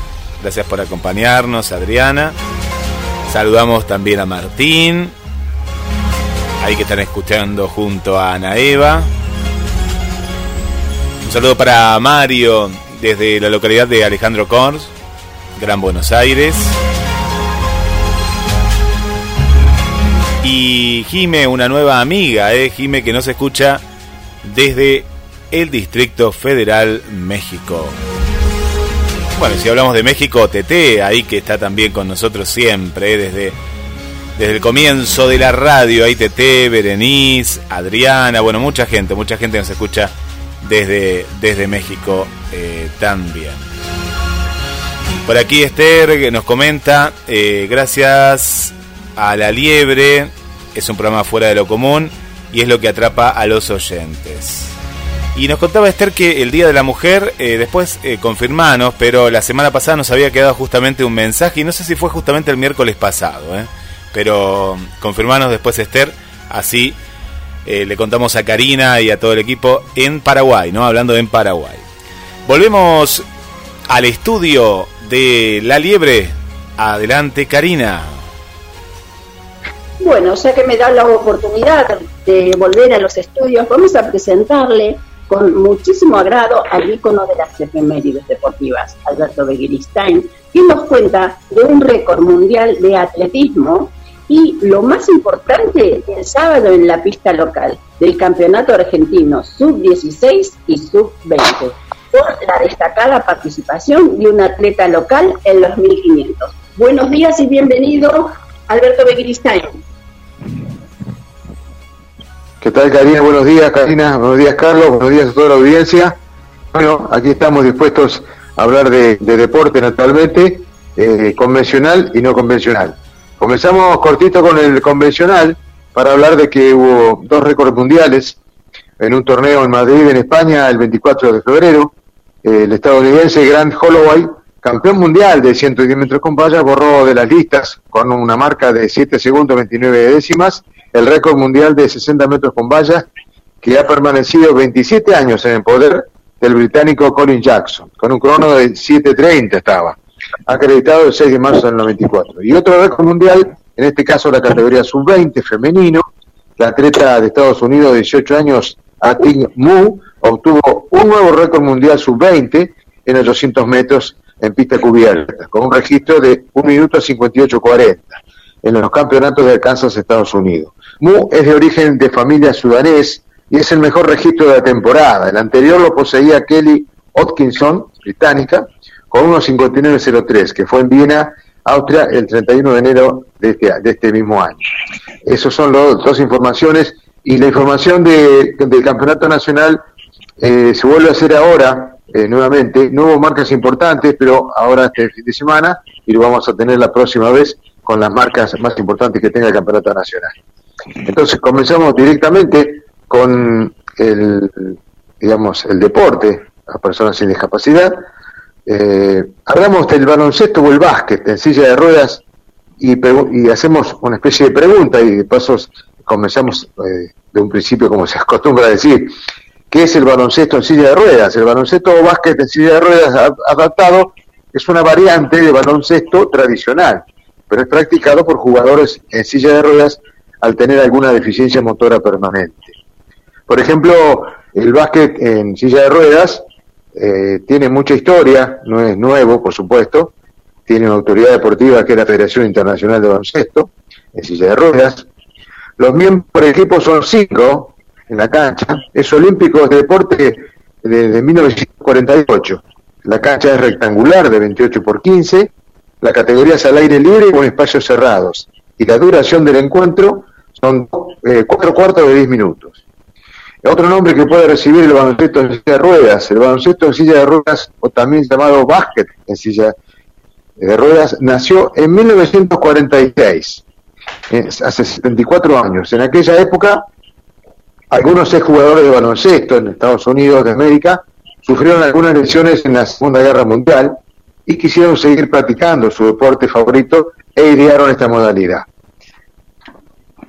El baloncesto silla de ruedas es uno de los deportes más populares del programa paraolímpico. Su popularidad se extendió rápidamente por todo el mundo y en la, en la actualidad se practica en más de 80 países. La primera competición paralímpica de baloncesto en silla de ruedas tuvo lugar durante los Juegos de Roma 1960, aunque las mujeres no debutaron hasta Tel Aviv 1968. El mejor, el mejor jugador que dio la historia de este deporte en el mundo es Patrick Anderson, que ya no vamos a ocupar de él, pero en este momento nos vamos a ocupar de los nuestros, nuestros argentinos.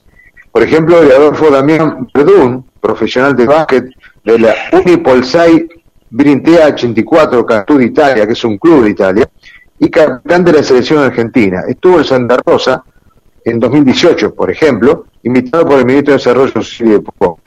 Con el seleccionado argentino, Adolfo Verdún fue bicampeón de América en 2013, en el torneo en el que fue elegido mejor jugador por sus actuaciones y fue considerado uno de los mejores jugadores en la historia del baloncesto argentino en silla de ruedas. Se llama, como decía, Adolfo Damián Verdún. Nacido en San Nicolás de los Arroyos y se involucró en la actividad en el año 1996, hace 25, 20 años. Es un jugador muy versátil y su posición natural es la, de base. Tiene un buen tiro de la distancia media y muy buena visión del juego. Razón por la cual lo han convocado los mejores este, equipos de Italia.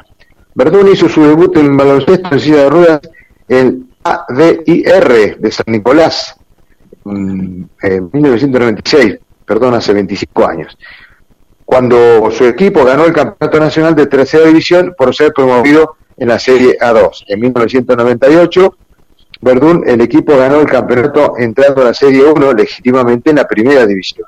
Ocupó dos veces el tercer lugar en la División Nacional 2000-2001, pero ustedes la, la trayectoria, la historia que tiene este, este deporte, en básquet en silla de ruedas, de, digamos, inclusive las divisiones, no hay una sola división, es parec- parecido, salvando distancia, al fútbol, tercera división, segunda, primera, etcétera, etcétera.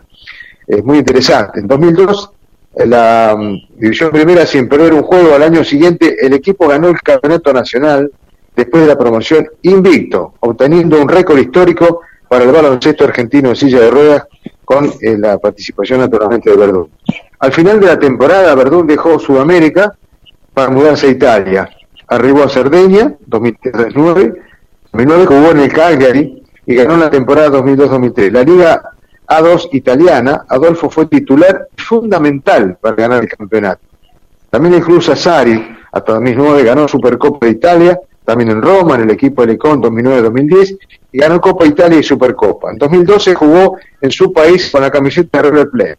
Ganó el campeonato argentino, antes de regresar a Italia al Sassari de Cerdeña, en 2017 llegó nuevamente al Unipolsai 84 de Italia y encajó muy bien y fue decisivo para ganar el triplete. Ganó nada más y nada menos que la Supercopa, el Scudetto y la Copa Italiana. En los tres torneos, Verdún fue el máximo anotador de, las diferentes, de las diferentes finales. Tenemos en cuenta la calidad de este jugador, eh, salvando la distancia y, y, como dice la tribuna, el Maradona del Vasco en silla de ruedas naturalmente. Verdún, en el caso de la selección, Verdún llegó a la selección nacional argentina en 1999, pero no fue titular inmediato. Increíble, participó en el torneo panamericano en 99, en la Copa Liberty en 2013 en Mar del Plata. En este evento, Verdún ganó su primera medalla de oro como representante de su país. En 2006, titular de Argentina, en el torneo internacional, a su vez capitán, fue la segunda medalla de oro consecutivo y oro sudamericano. En 2010, eh, medalla de plata en Venezuela, Copa América 2013, donde ocupó segundo lugar y se clasificó para la Copa del Mundo, cediendo solo ante una gran potencia como Estados Unidos. En 2018 jugará el Campeonato del Mundo en Alemania después de haber logrado la tercera plaza en la Copa América 2017. Podríamos seguir hablando de este crack mundial que es argentino, mucho más. No alcanzaría el tiempo y me quedaría títulos por contar. Naturalmente también está el básquet adaptado sobre silla de ruedas femenino, de mayores. El director técnico es Carlos Cardarelli, es, es jugador de básquet adaptado, Amado Pérez y Romina Iglesias, que forman parte del equipo técnico. Esto nos vamos a ocupar más adelante de lo que es el eh, básquet sobre silla de ruedas en femenino. Y por último, eh, no es solamente Verdún, sino hay otro crack que se llama Gustavo Villafañe, le llaman el Robocop de la cancha, porque perdió el brazo izquierdo y las dos piernas al ser arrollado por un tren cuando tenía siete años. Ha llegado a jugar tres ligas el mismo año, Argentina, brasileña y española, y fue séptimo del Mundial de Alemania este, este muchacho Gustavo Villafañe. Así que le damos una reseña más o menos de lo que significa nuestro país y en el mundo, por supuesto, este jugador y el equipo de básquet este, adaptado a, sobre silla de ruedas. Es una, un, un, digamos, uno de los deportes muy importantes, más allá de que hablamos ya de los murciélagos, el básquet también tiene su lugar en, en el país y en el mundo este, con sus grandes actuaciones y con este crack que tenemos que se llama Adolfo Verdún. ¿Qué les pareció?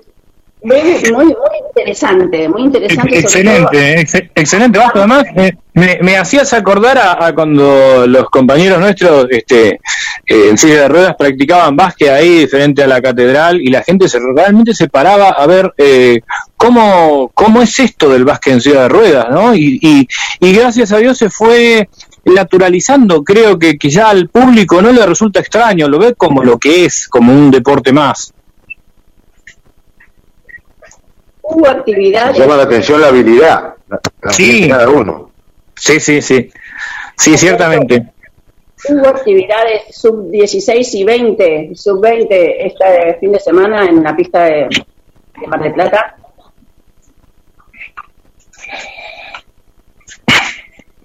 Alberto, ¿Hola? Alberto, Sí, decime, Cari. Era por comentar que hubo actividad eh, atlética sub 20 y sub 16, ¿verdad? Claro, eh, lo quería dar completo la próxima, porque este fin de semana viene en- no, no se terminó todavía el campeonato, para hacer una- un resumen de, la, de las marcas, las marcas, las marcas más importantes, porque por radio pasaron todas las, las clasificaciones y no terminaríamos todo el día. Pero bueno, siempre se eligen las mejores actuaciones y las mejores marcas, naturalmente, ¿no? Así que les prometo para la próxima hacer el resumen de, de- de los dos fines de semana. Bueno, queda- quedamos así entonces. Muchísimas gracias por tu intervención y por, su- por siempre ayornarte en cuanto a la temática, eh, Alberto.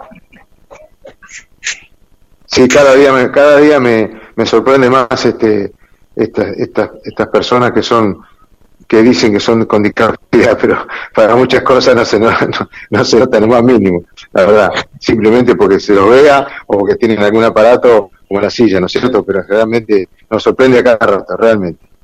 Bueno, muchísimas gracias. Pasó por la mañana Muchas gracias, ayer eh, muchas. Un abrazo, Vasco. Hasta el otro miércoles. el ícono Hasta un abrazo para todos. del atletismo, Alberto Begiristain pasó por la mañana de la liebre. Vamos a un separador y volvemos con el último segmento al que denominamos Rincón Literario, que lo auspicia Frutillas y en el cual vamos a, a estar sumando a Claudia Vergés nuevamente, señor operador.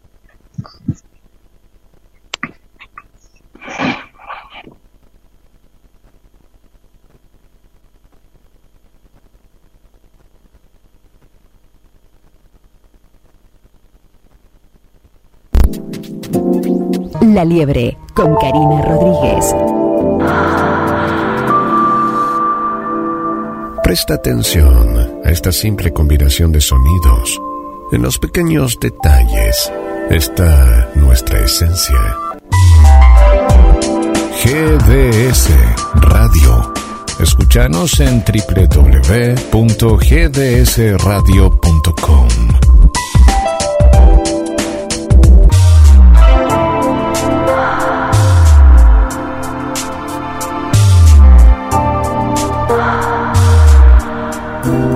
Comenzar el día con nuestra radio. GDS Radio, la radio que nos une. Escúchanos en www.gdsradio.com. Date un gusto. Lalis, pastelería artesanal. Esos sabores únicos que viven en tu recuerdo. Lalis, pastelería artesanal. Comunicate al 474 4688 o envíanos un mail a lalis pastelería artesanal arroba hotmail.com Date un gusto. Lalis, pastelería artesanal.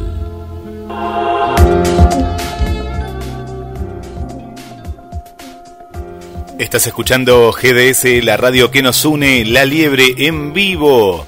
Y le mandamos un saludo a Susi Rodríguez, oyente, devenida en escritora, y que pronto vamos a recibir su libro en aquí en los estudios de la radio. Así que Karina, prepárate eh, para una gran entrevista de una, una oyente y, escritora, Susi Rodríguez. Bueno, gracias Susi por estar, así que atenta a este bloque cultural, todo es cultura en la liebre, pero bloque literario presentado por Frutillas.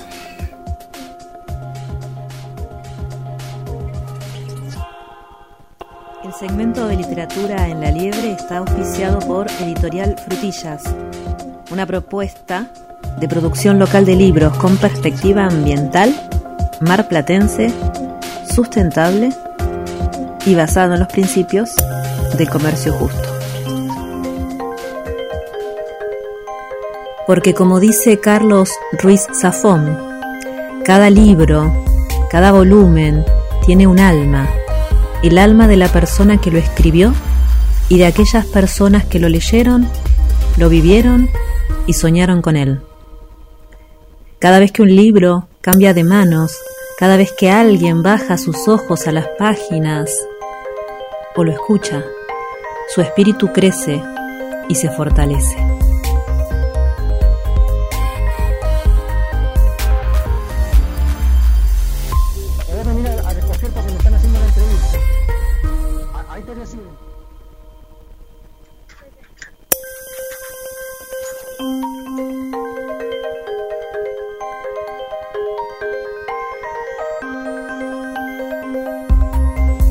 Literario en La Liebre y volvemos al estudio 2 y también le mandamos un eh, saludo muy pero muy especial para nuestra querida Sonia de la Perla que no se pierde un programa. Adelante Karina. Bueno, aquí estamos nuevamente y en el segmento literario estamos recibiendo nada más y nada menos que a, a un invitado que nos redirecciona, Claudia Vergés, por supuesto, de Mundo Albino. Y recibimos en el Rincón Literario a un poeta, titiritero, actor, Luciano Ortega. Él nació en Mendoza el 21 de mayo de 1951. Egresó como actor de la UNCUYO en el año de 1973. Desde julio de 1979 co-dirige e integra el Teatro de Títeres, Los Juglares. Junto a Pelusa Olivera, en 2014 se jubiló como profesor de la Escuela de Magisterio de la Universidad Nacional de Cuyo. De amplia trayectoria en los medios de comunicación, conduce y produce el programa de radio Giros, desde 1993 a la fecha. Por Radio Nacional, Mendoza ha publicado numerosos artículos críticas y poemas en diarios, periódicos y revistas.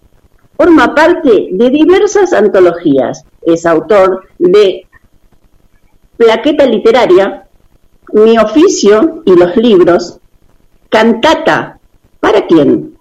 1976. Y con apenas lo puesto en 2006, con reedición en 2013 su obra como actor, poeta y titiritero se ha difundido en Argentina, Chile y Uruguay.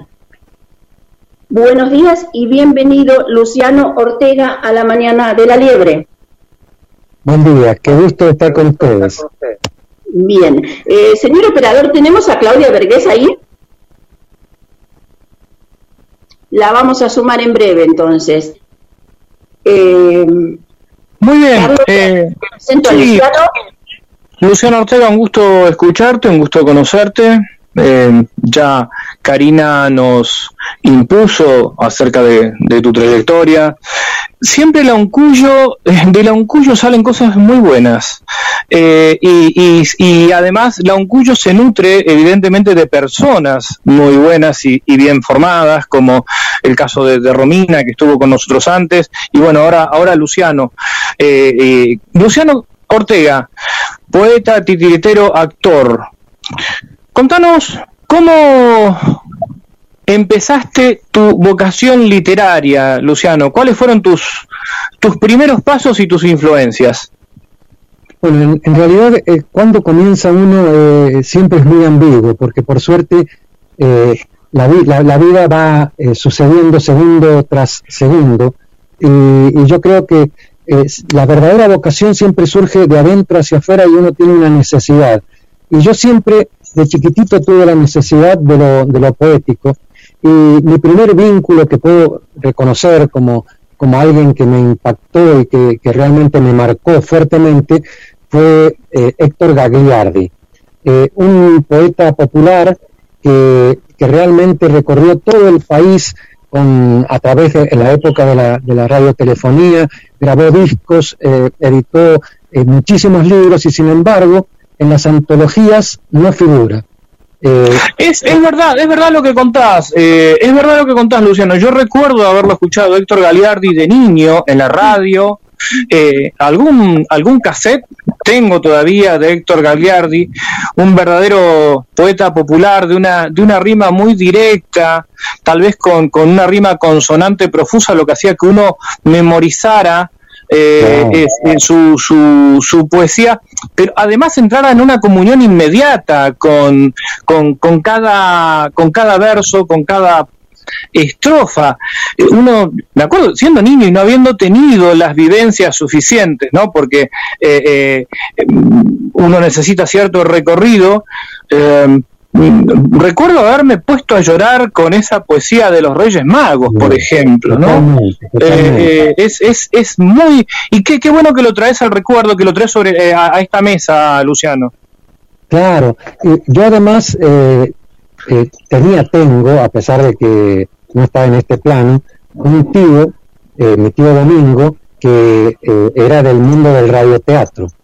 Y él eh, fue director de, de- de radioteatro en la época que todavía no, no, no existía la televisión. Entonces el radioteatro tenía una fortaleza impresionante.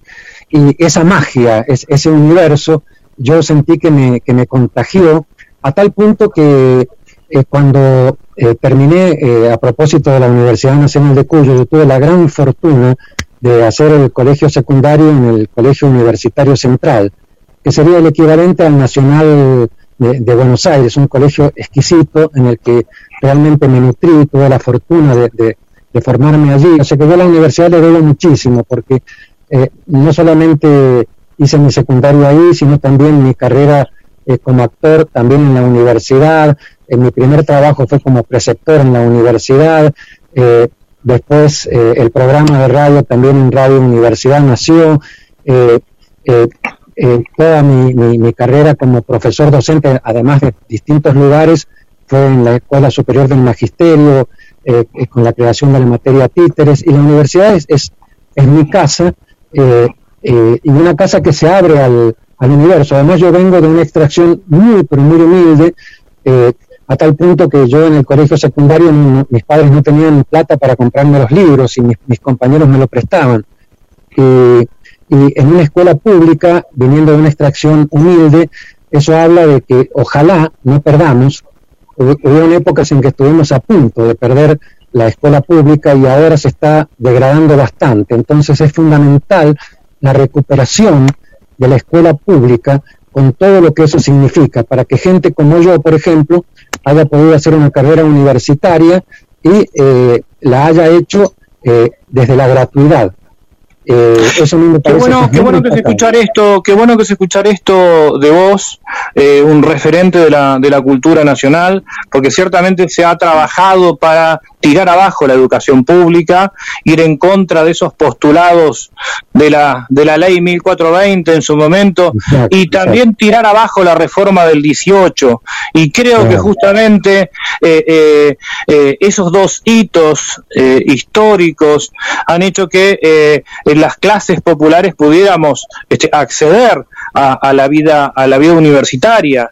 Eh, así que eh, es, eh, es muy eh, certero eh, eh, poner esto sobre el tapete, ¿no? Este además- retroceso del que vos hablás, justamente. Además son pulseadas cotidianas, porque yo el otro día escuchaba a una, a una docente que eh, contó, una, una mujer mayor, que en, en la época, eh, en, en- el, último gobierno de, Menem, eh, se quería privatizar eh, eh, al mismo estilo de, de- Chile y estuvimos a punto, pero a un puntito de que eso sucediera, y hubo gente que, que, la peleó, la peleó, la peleó, eh, incluso de manera casi anónima, y se consiguió que la escuela siguiera siendo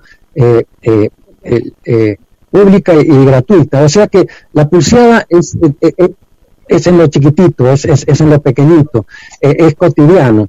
Eh, la- la- la- la- no existe eh, la gran luz o la gran sombra, existe el acá y el ahora y los, y los, y la- y los ciudadanos de a pie que vamos labrando día tras día nuestro, nuestro presente, nuestro aquí, nuestro ahora y por supuesto el legado que le vamos a dejar a nuestros hijos, porque estamos en un momento crucial donde, donde se ha llegado a un, a un monetarismo tan grande, donde se está deshumanizando eh, eh, a, pasos agigantados en una globalización que también nos pertenece. Entonces, en lugar de dejarnos devorar por esa globalización, la tenemos que aprovechar, porque, por ejemplo, yo ahora estoy en mi, en mi escritorio, en el altillo de mi taller, eh, hablando con ustedes en Mar del Plata. Y esto es producto de la globalización, es maravilloso. Y estamos hablando no de una dominación de conciencia, sino de una expansión, exactamente de todo lo contrario, de una expansión de los seres vivos, que, que- con todas las diversidades todos tenemos eh, derechos y sobre todo tenemos deberes, que es una de las cosas que tampoco nos educan, a reconocer que para conseguir los derechos tenemos que ejercer también nuestros propios deberes. Bueno, Porque Alma debemos- Fuerte, Alma Fuerte decía, eh, decía justamente que, eh, que mm, eh, el tema de los líderes es que, de los falsos líderes, es que muchas veces las personas se, se encaraman al éxito como los gatos a los tejados, este, en lugar de defender los derechos y que el principal de los deberes es defender los derechos, ¿no? Eh, vos, vos, vos este, estás haciendo este recorrido y es ine- son inevitables las resonancias. Eh, recordaba esa última línea del manifiesto liminar del 18 eh, de los jóvenes de Córdoba cuando te- dicen al- casi al final eh, los dolores que quedan son las libertades que faltan. ¿Faltan libertades, Luciano? Mira, la- las libertades eh, eh, faltan y van a faltar siempre. Siempre, si uno mira la historia hacia atrás, eh, va a mirar, le va a empezar a agarrar nostalgia del porvenir, porque el porvenir se viene bastante durito. O sea que me parece que la- la- la- las libertades están siempre eh, coartadas y más ahora que está lleno de, muy poca gente que está dominando el planeta, eh, eh, ha, surgido un término que se llama el dueñismo, es decir, que los dueños del planeta son gente muy poderosa con mucho dinero y que manejan casi todo.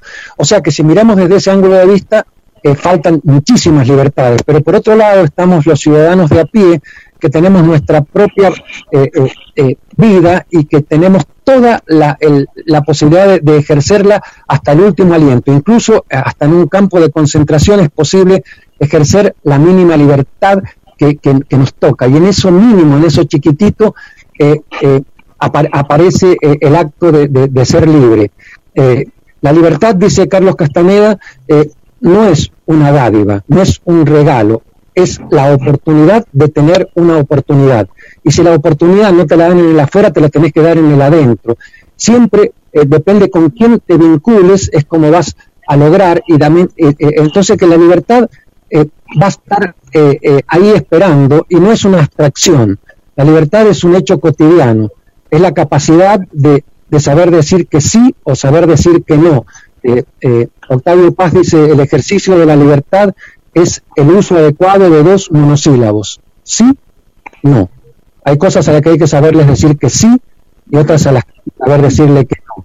Y para eso uno tiene que reconocer sus propios límites, eh, hacerse cargo de esos límites y, bu- y buscar los atajos para desarrollarse. Entonces, victimizamos o nos hacemos cargo. No queda otra. Impresionante esta especie de unión que hiciste entre Castaneda y Víctor Frankel, ¿no? Por diferentes vías. Esta, eh, cuando mencionaste el campo de concentración por un lado y, y la, y la realidad concreta de, de la libertad. ¿Cómo fuiste plasmando? vos- vos- Sí. No, no, Sí, Luciano. Sí, sí. Cita- Citaste a, Ví- a Víctor Frank y fíjate ahí eh, eh, él eh, en, en el máximo de, de, oprobio don- donde, donde más limitado está es donde eh, puede parir su, su, su mayor obra porque porque se hizo cargo. Se hizo porque cargo. él dice no se trata de- de qué quiero yo de la vida.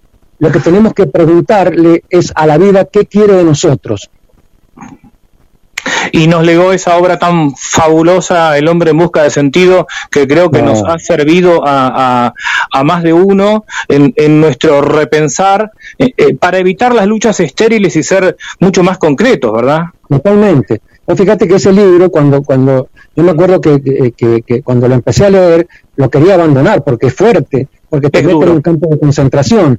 Y, pero yo sabía que era fundamental pasar por ese campo de concentración para entender que había la posibilidad de, ese gesto de, libertad. Hay un momento en, el libro donde él eh, ya ha salido del campo de concentración y va con, un amigo que también había estado en el campo de, de concentración y están pasando frente a unas matitas y el amigo va a pasar por las matas y las va a romper y, y Víctor Frank lo corre. Le dice, ¿qué estás haciendo? Dice, ¿y qué? Dice, a mí me mataron a mi mamá, me mataron a mi hijo y, y ahora vos te estás preocupando por unas matitas. Sí, dice, me estoy preocupando por unas matitas, porque si vos no tenés ningún derecho, por más que haya pasado todo eso, a que eso te sirva como excusa para, que se, para, para, para, para hacer atrocidades.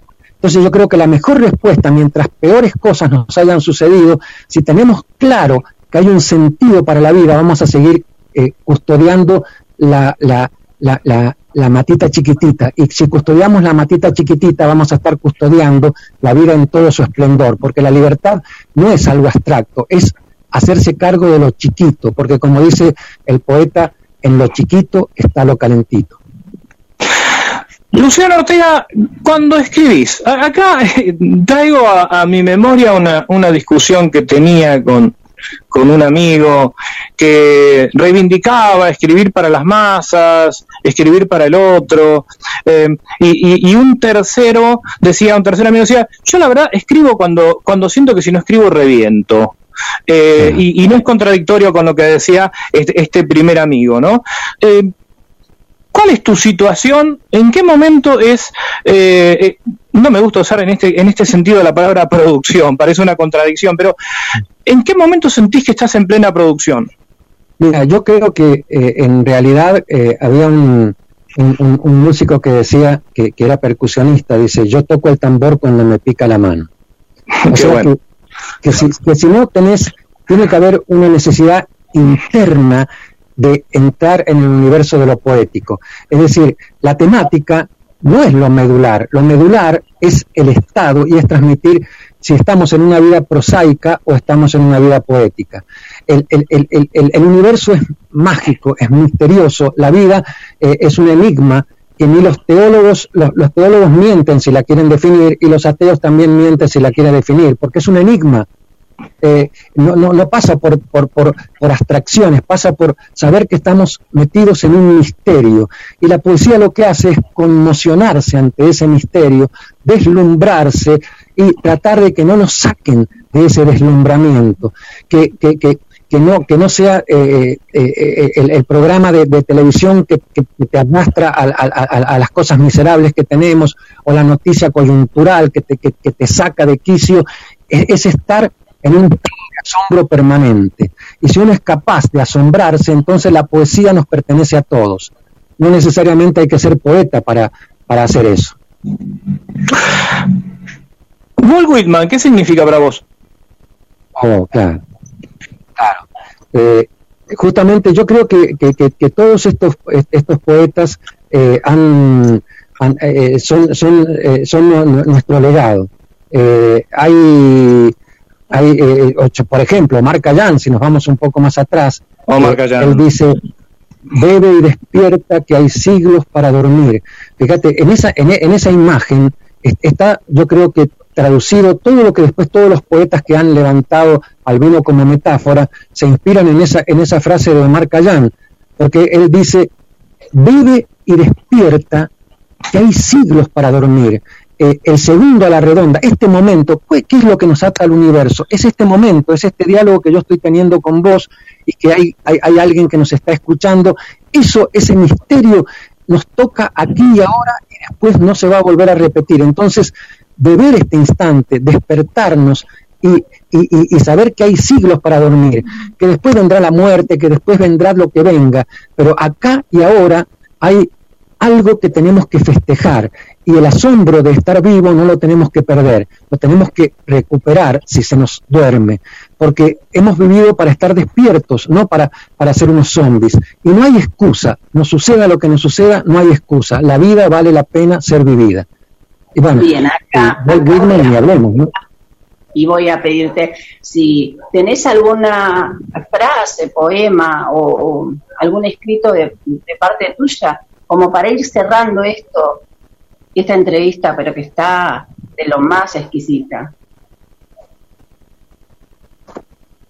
Bueno, fíjate, quizás eh, con esto que estamos, que estamos hablando eh, convenga evocar este, este poema que está en el, en el libro con apenas lo puesto.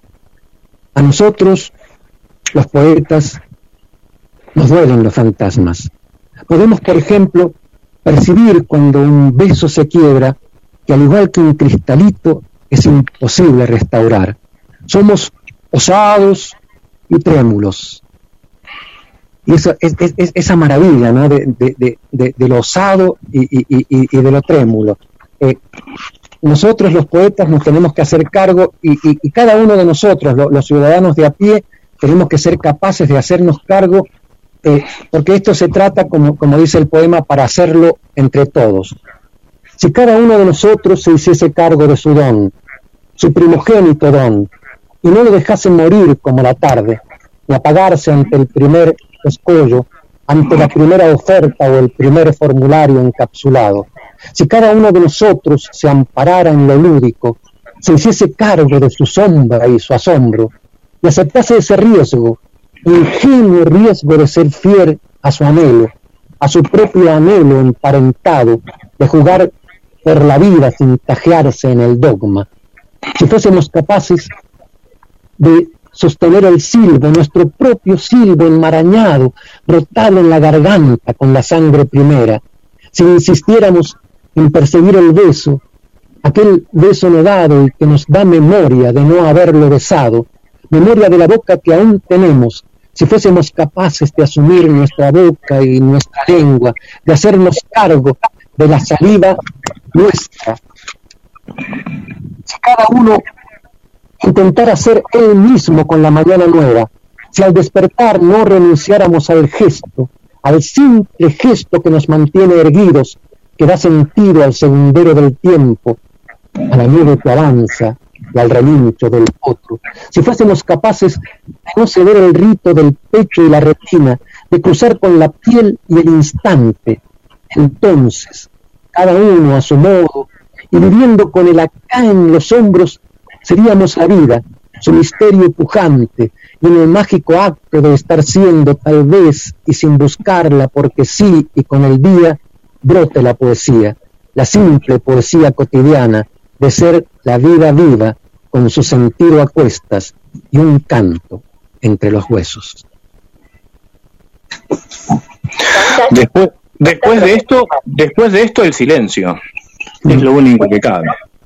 Después de esto tenemos que agradecer a Claudia Vergés, que está ahí en silencio admirando a su invitado. Sí, Karina. Hola, Lu, ¿cómo estás? ¿Qué tal? ¿Cómo estás, Claudia? Dándole gracias al universo haberte conocido, corazón. No saben lo que es tomar un café con Luciano, chicos. Sí, yo me imagino, Claudia, y realmente me gustaría poder eh, seguir conversando. Por supuesto, acá Karina eh, marcó enseguida el territorio por una cuestión de tiempo, pero, pero citó a Marcayán y, y vino a mi memoria algo muy local, esa, esa samba padre del carnaval, donde, donde este Horacio Guaraní, de Horacio Guaraní César Isela, donde hasta en esa samba se habla de, eh, de, de Omar el Persa, ¿no? Cuando evoca el vino. Este, cómo ha trascendido Cayán a todos los tiempos. Ah, eh, cuando cuando eh, Charles eh, Baudelaire ha- habla de, de- embriaguez, está también invocando al maestro. Embriagaos, es preciso estar ebrio siempre. ¿Y con qué? Con vino, con poesía o con virtud, como gustéis, pero embriagaos. Si no, si no vivimos-. Claro, si no, si no somos em- con las tres juntas, por supuesto. Este, pero eh, eh, si no estamos embriagados, si no tenemos una gotita de embriaguez, la, la, la, la vida se hace terrible. Entonces la, la vida para, para, para poderla vivir a plenitud hay que, hay que emborracharse con ella, hay que ponerse de novio con la vida. Y, y cuando uno la sale a buscar, la vida viene al encuentro. Por algo me gustó siempre incluir la literatura en este segmento. Tenemos una afinidad entre la poesía, poesía y la embriaguez. Claro. Nosotros Es que, es que la poesía, la poesía yo creo que para mí ¿eh? es, es mi definición así pedestre y, de hombre de la calle. Eh, la, poesía para mí es de, es la embriaguez más lúcida. Totalmente. Y menos lúcida y más oscura, porque la- lo que tiene de maravilloso la poesía es que esa lucidez la encuentra en la bruma.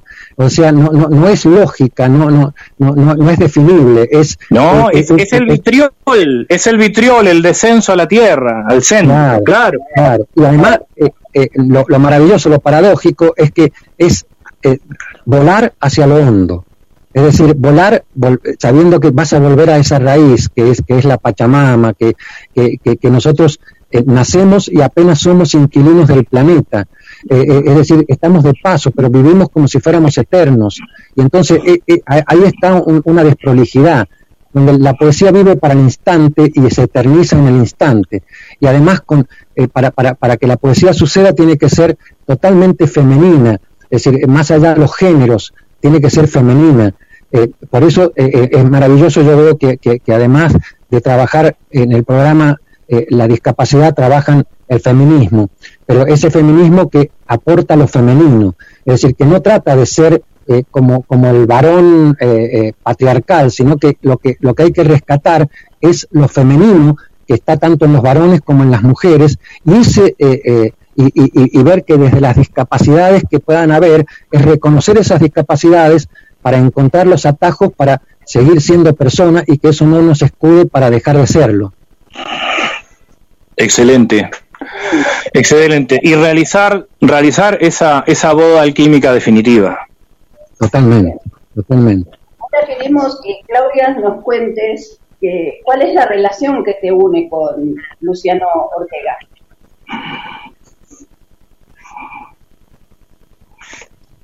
Claudia. Se perdió Estamos- Claudia. Se perdió, Clau- Estamos con estos problemas técnicos hoy. Ahí está. Eh, Claudia, ¿escuchaste la pregunta?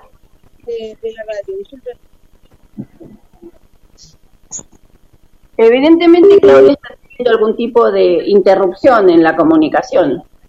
¿Ustedes la están escuchando? No, no, no, no, no, Claudia, Claudia evidentemente se ha perdido, pero pienso, Karina, que eh, eh, podríamos eh, más adelante, porque nos quedó pero de todo en el tintero para charlar con Luciano, podríamos, este, eh, por supuesto, si Luciano dispone de tiempo, Luciano Ortega dispone de tiempo de acá a unos, a unos programas adelante, seguir, seguir buceando esta cuestión literaria y, y- también conocer algunos aspectos de, de- de su rol como actor, titiritero. El tema del títere es, es, es algo que también transporta, ¿no? Eh, y para mí siempre fue una fantasía saber eh, esa, esa tensión entre quien maneja un títere, entre el poder desde afuera o ser el alma del títere. Es, es algo que yo no lo, no lo tengo muy resuelto todavía. Ahí, ahí volvió Claudia. Ahí volvió Claudia. Claro. Vamos con la pregunta de Claudia, entonces, eh, entonces este, vamos con tu pregunta, Karina, si está Claudia ahí en línea. Sí, re- re- reiteramos la pregunta para Claudia. eh, es, ¿Qué relación te une con Luciano Ortega, Claudia Vergés?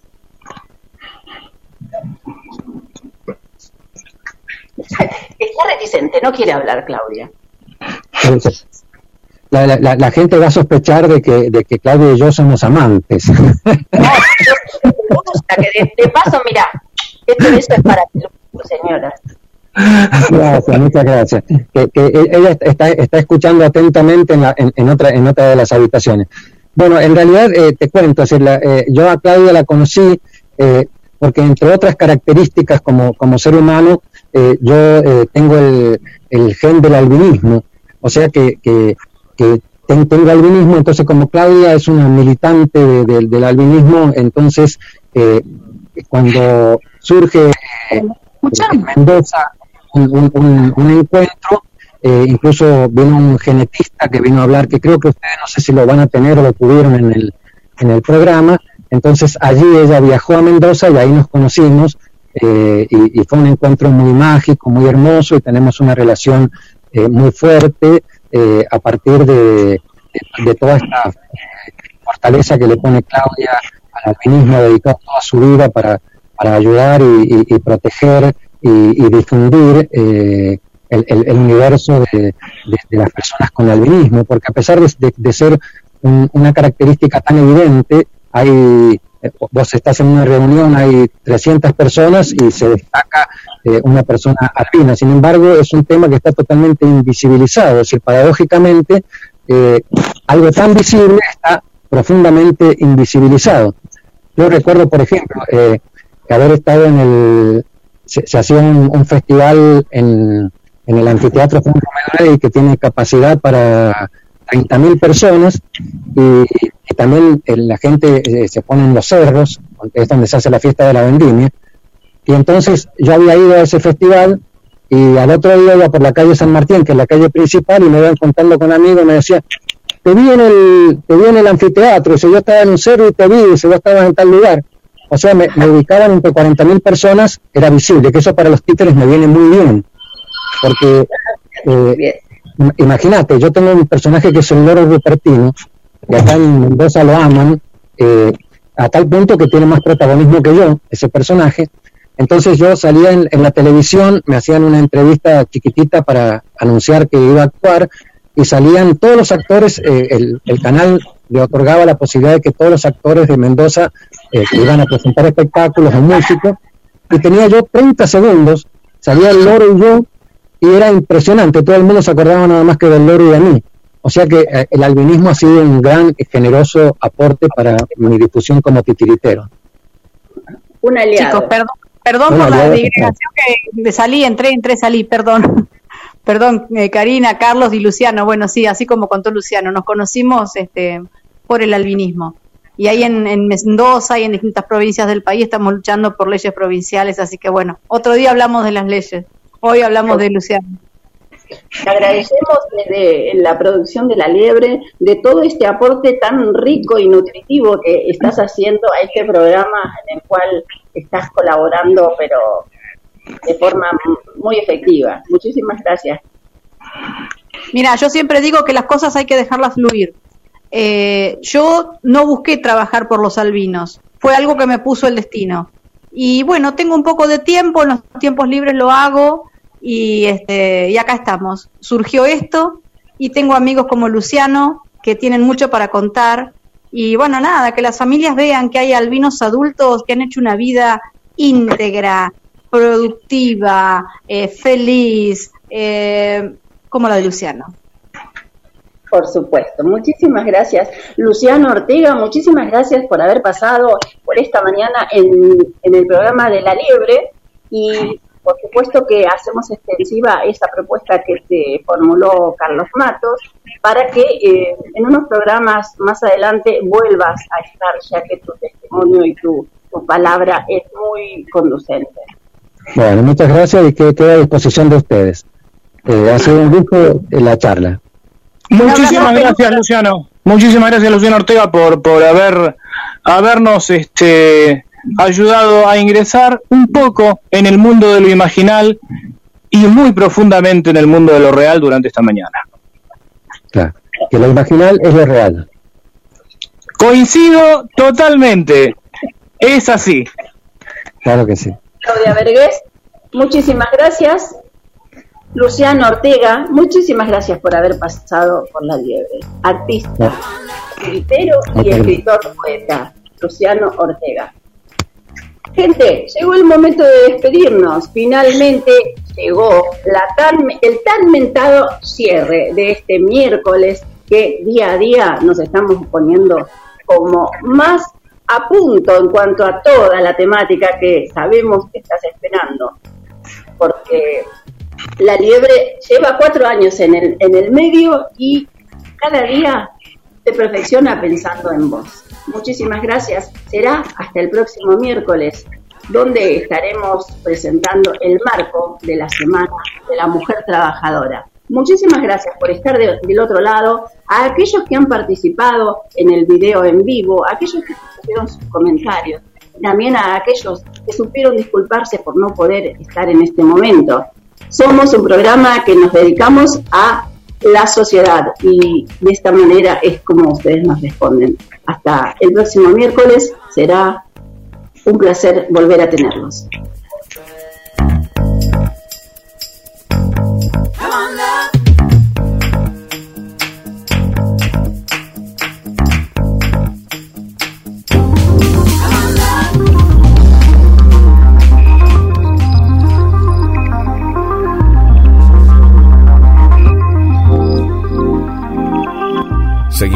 Seguimos haciendo, seguimos haciendo.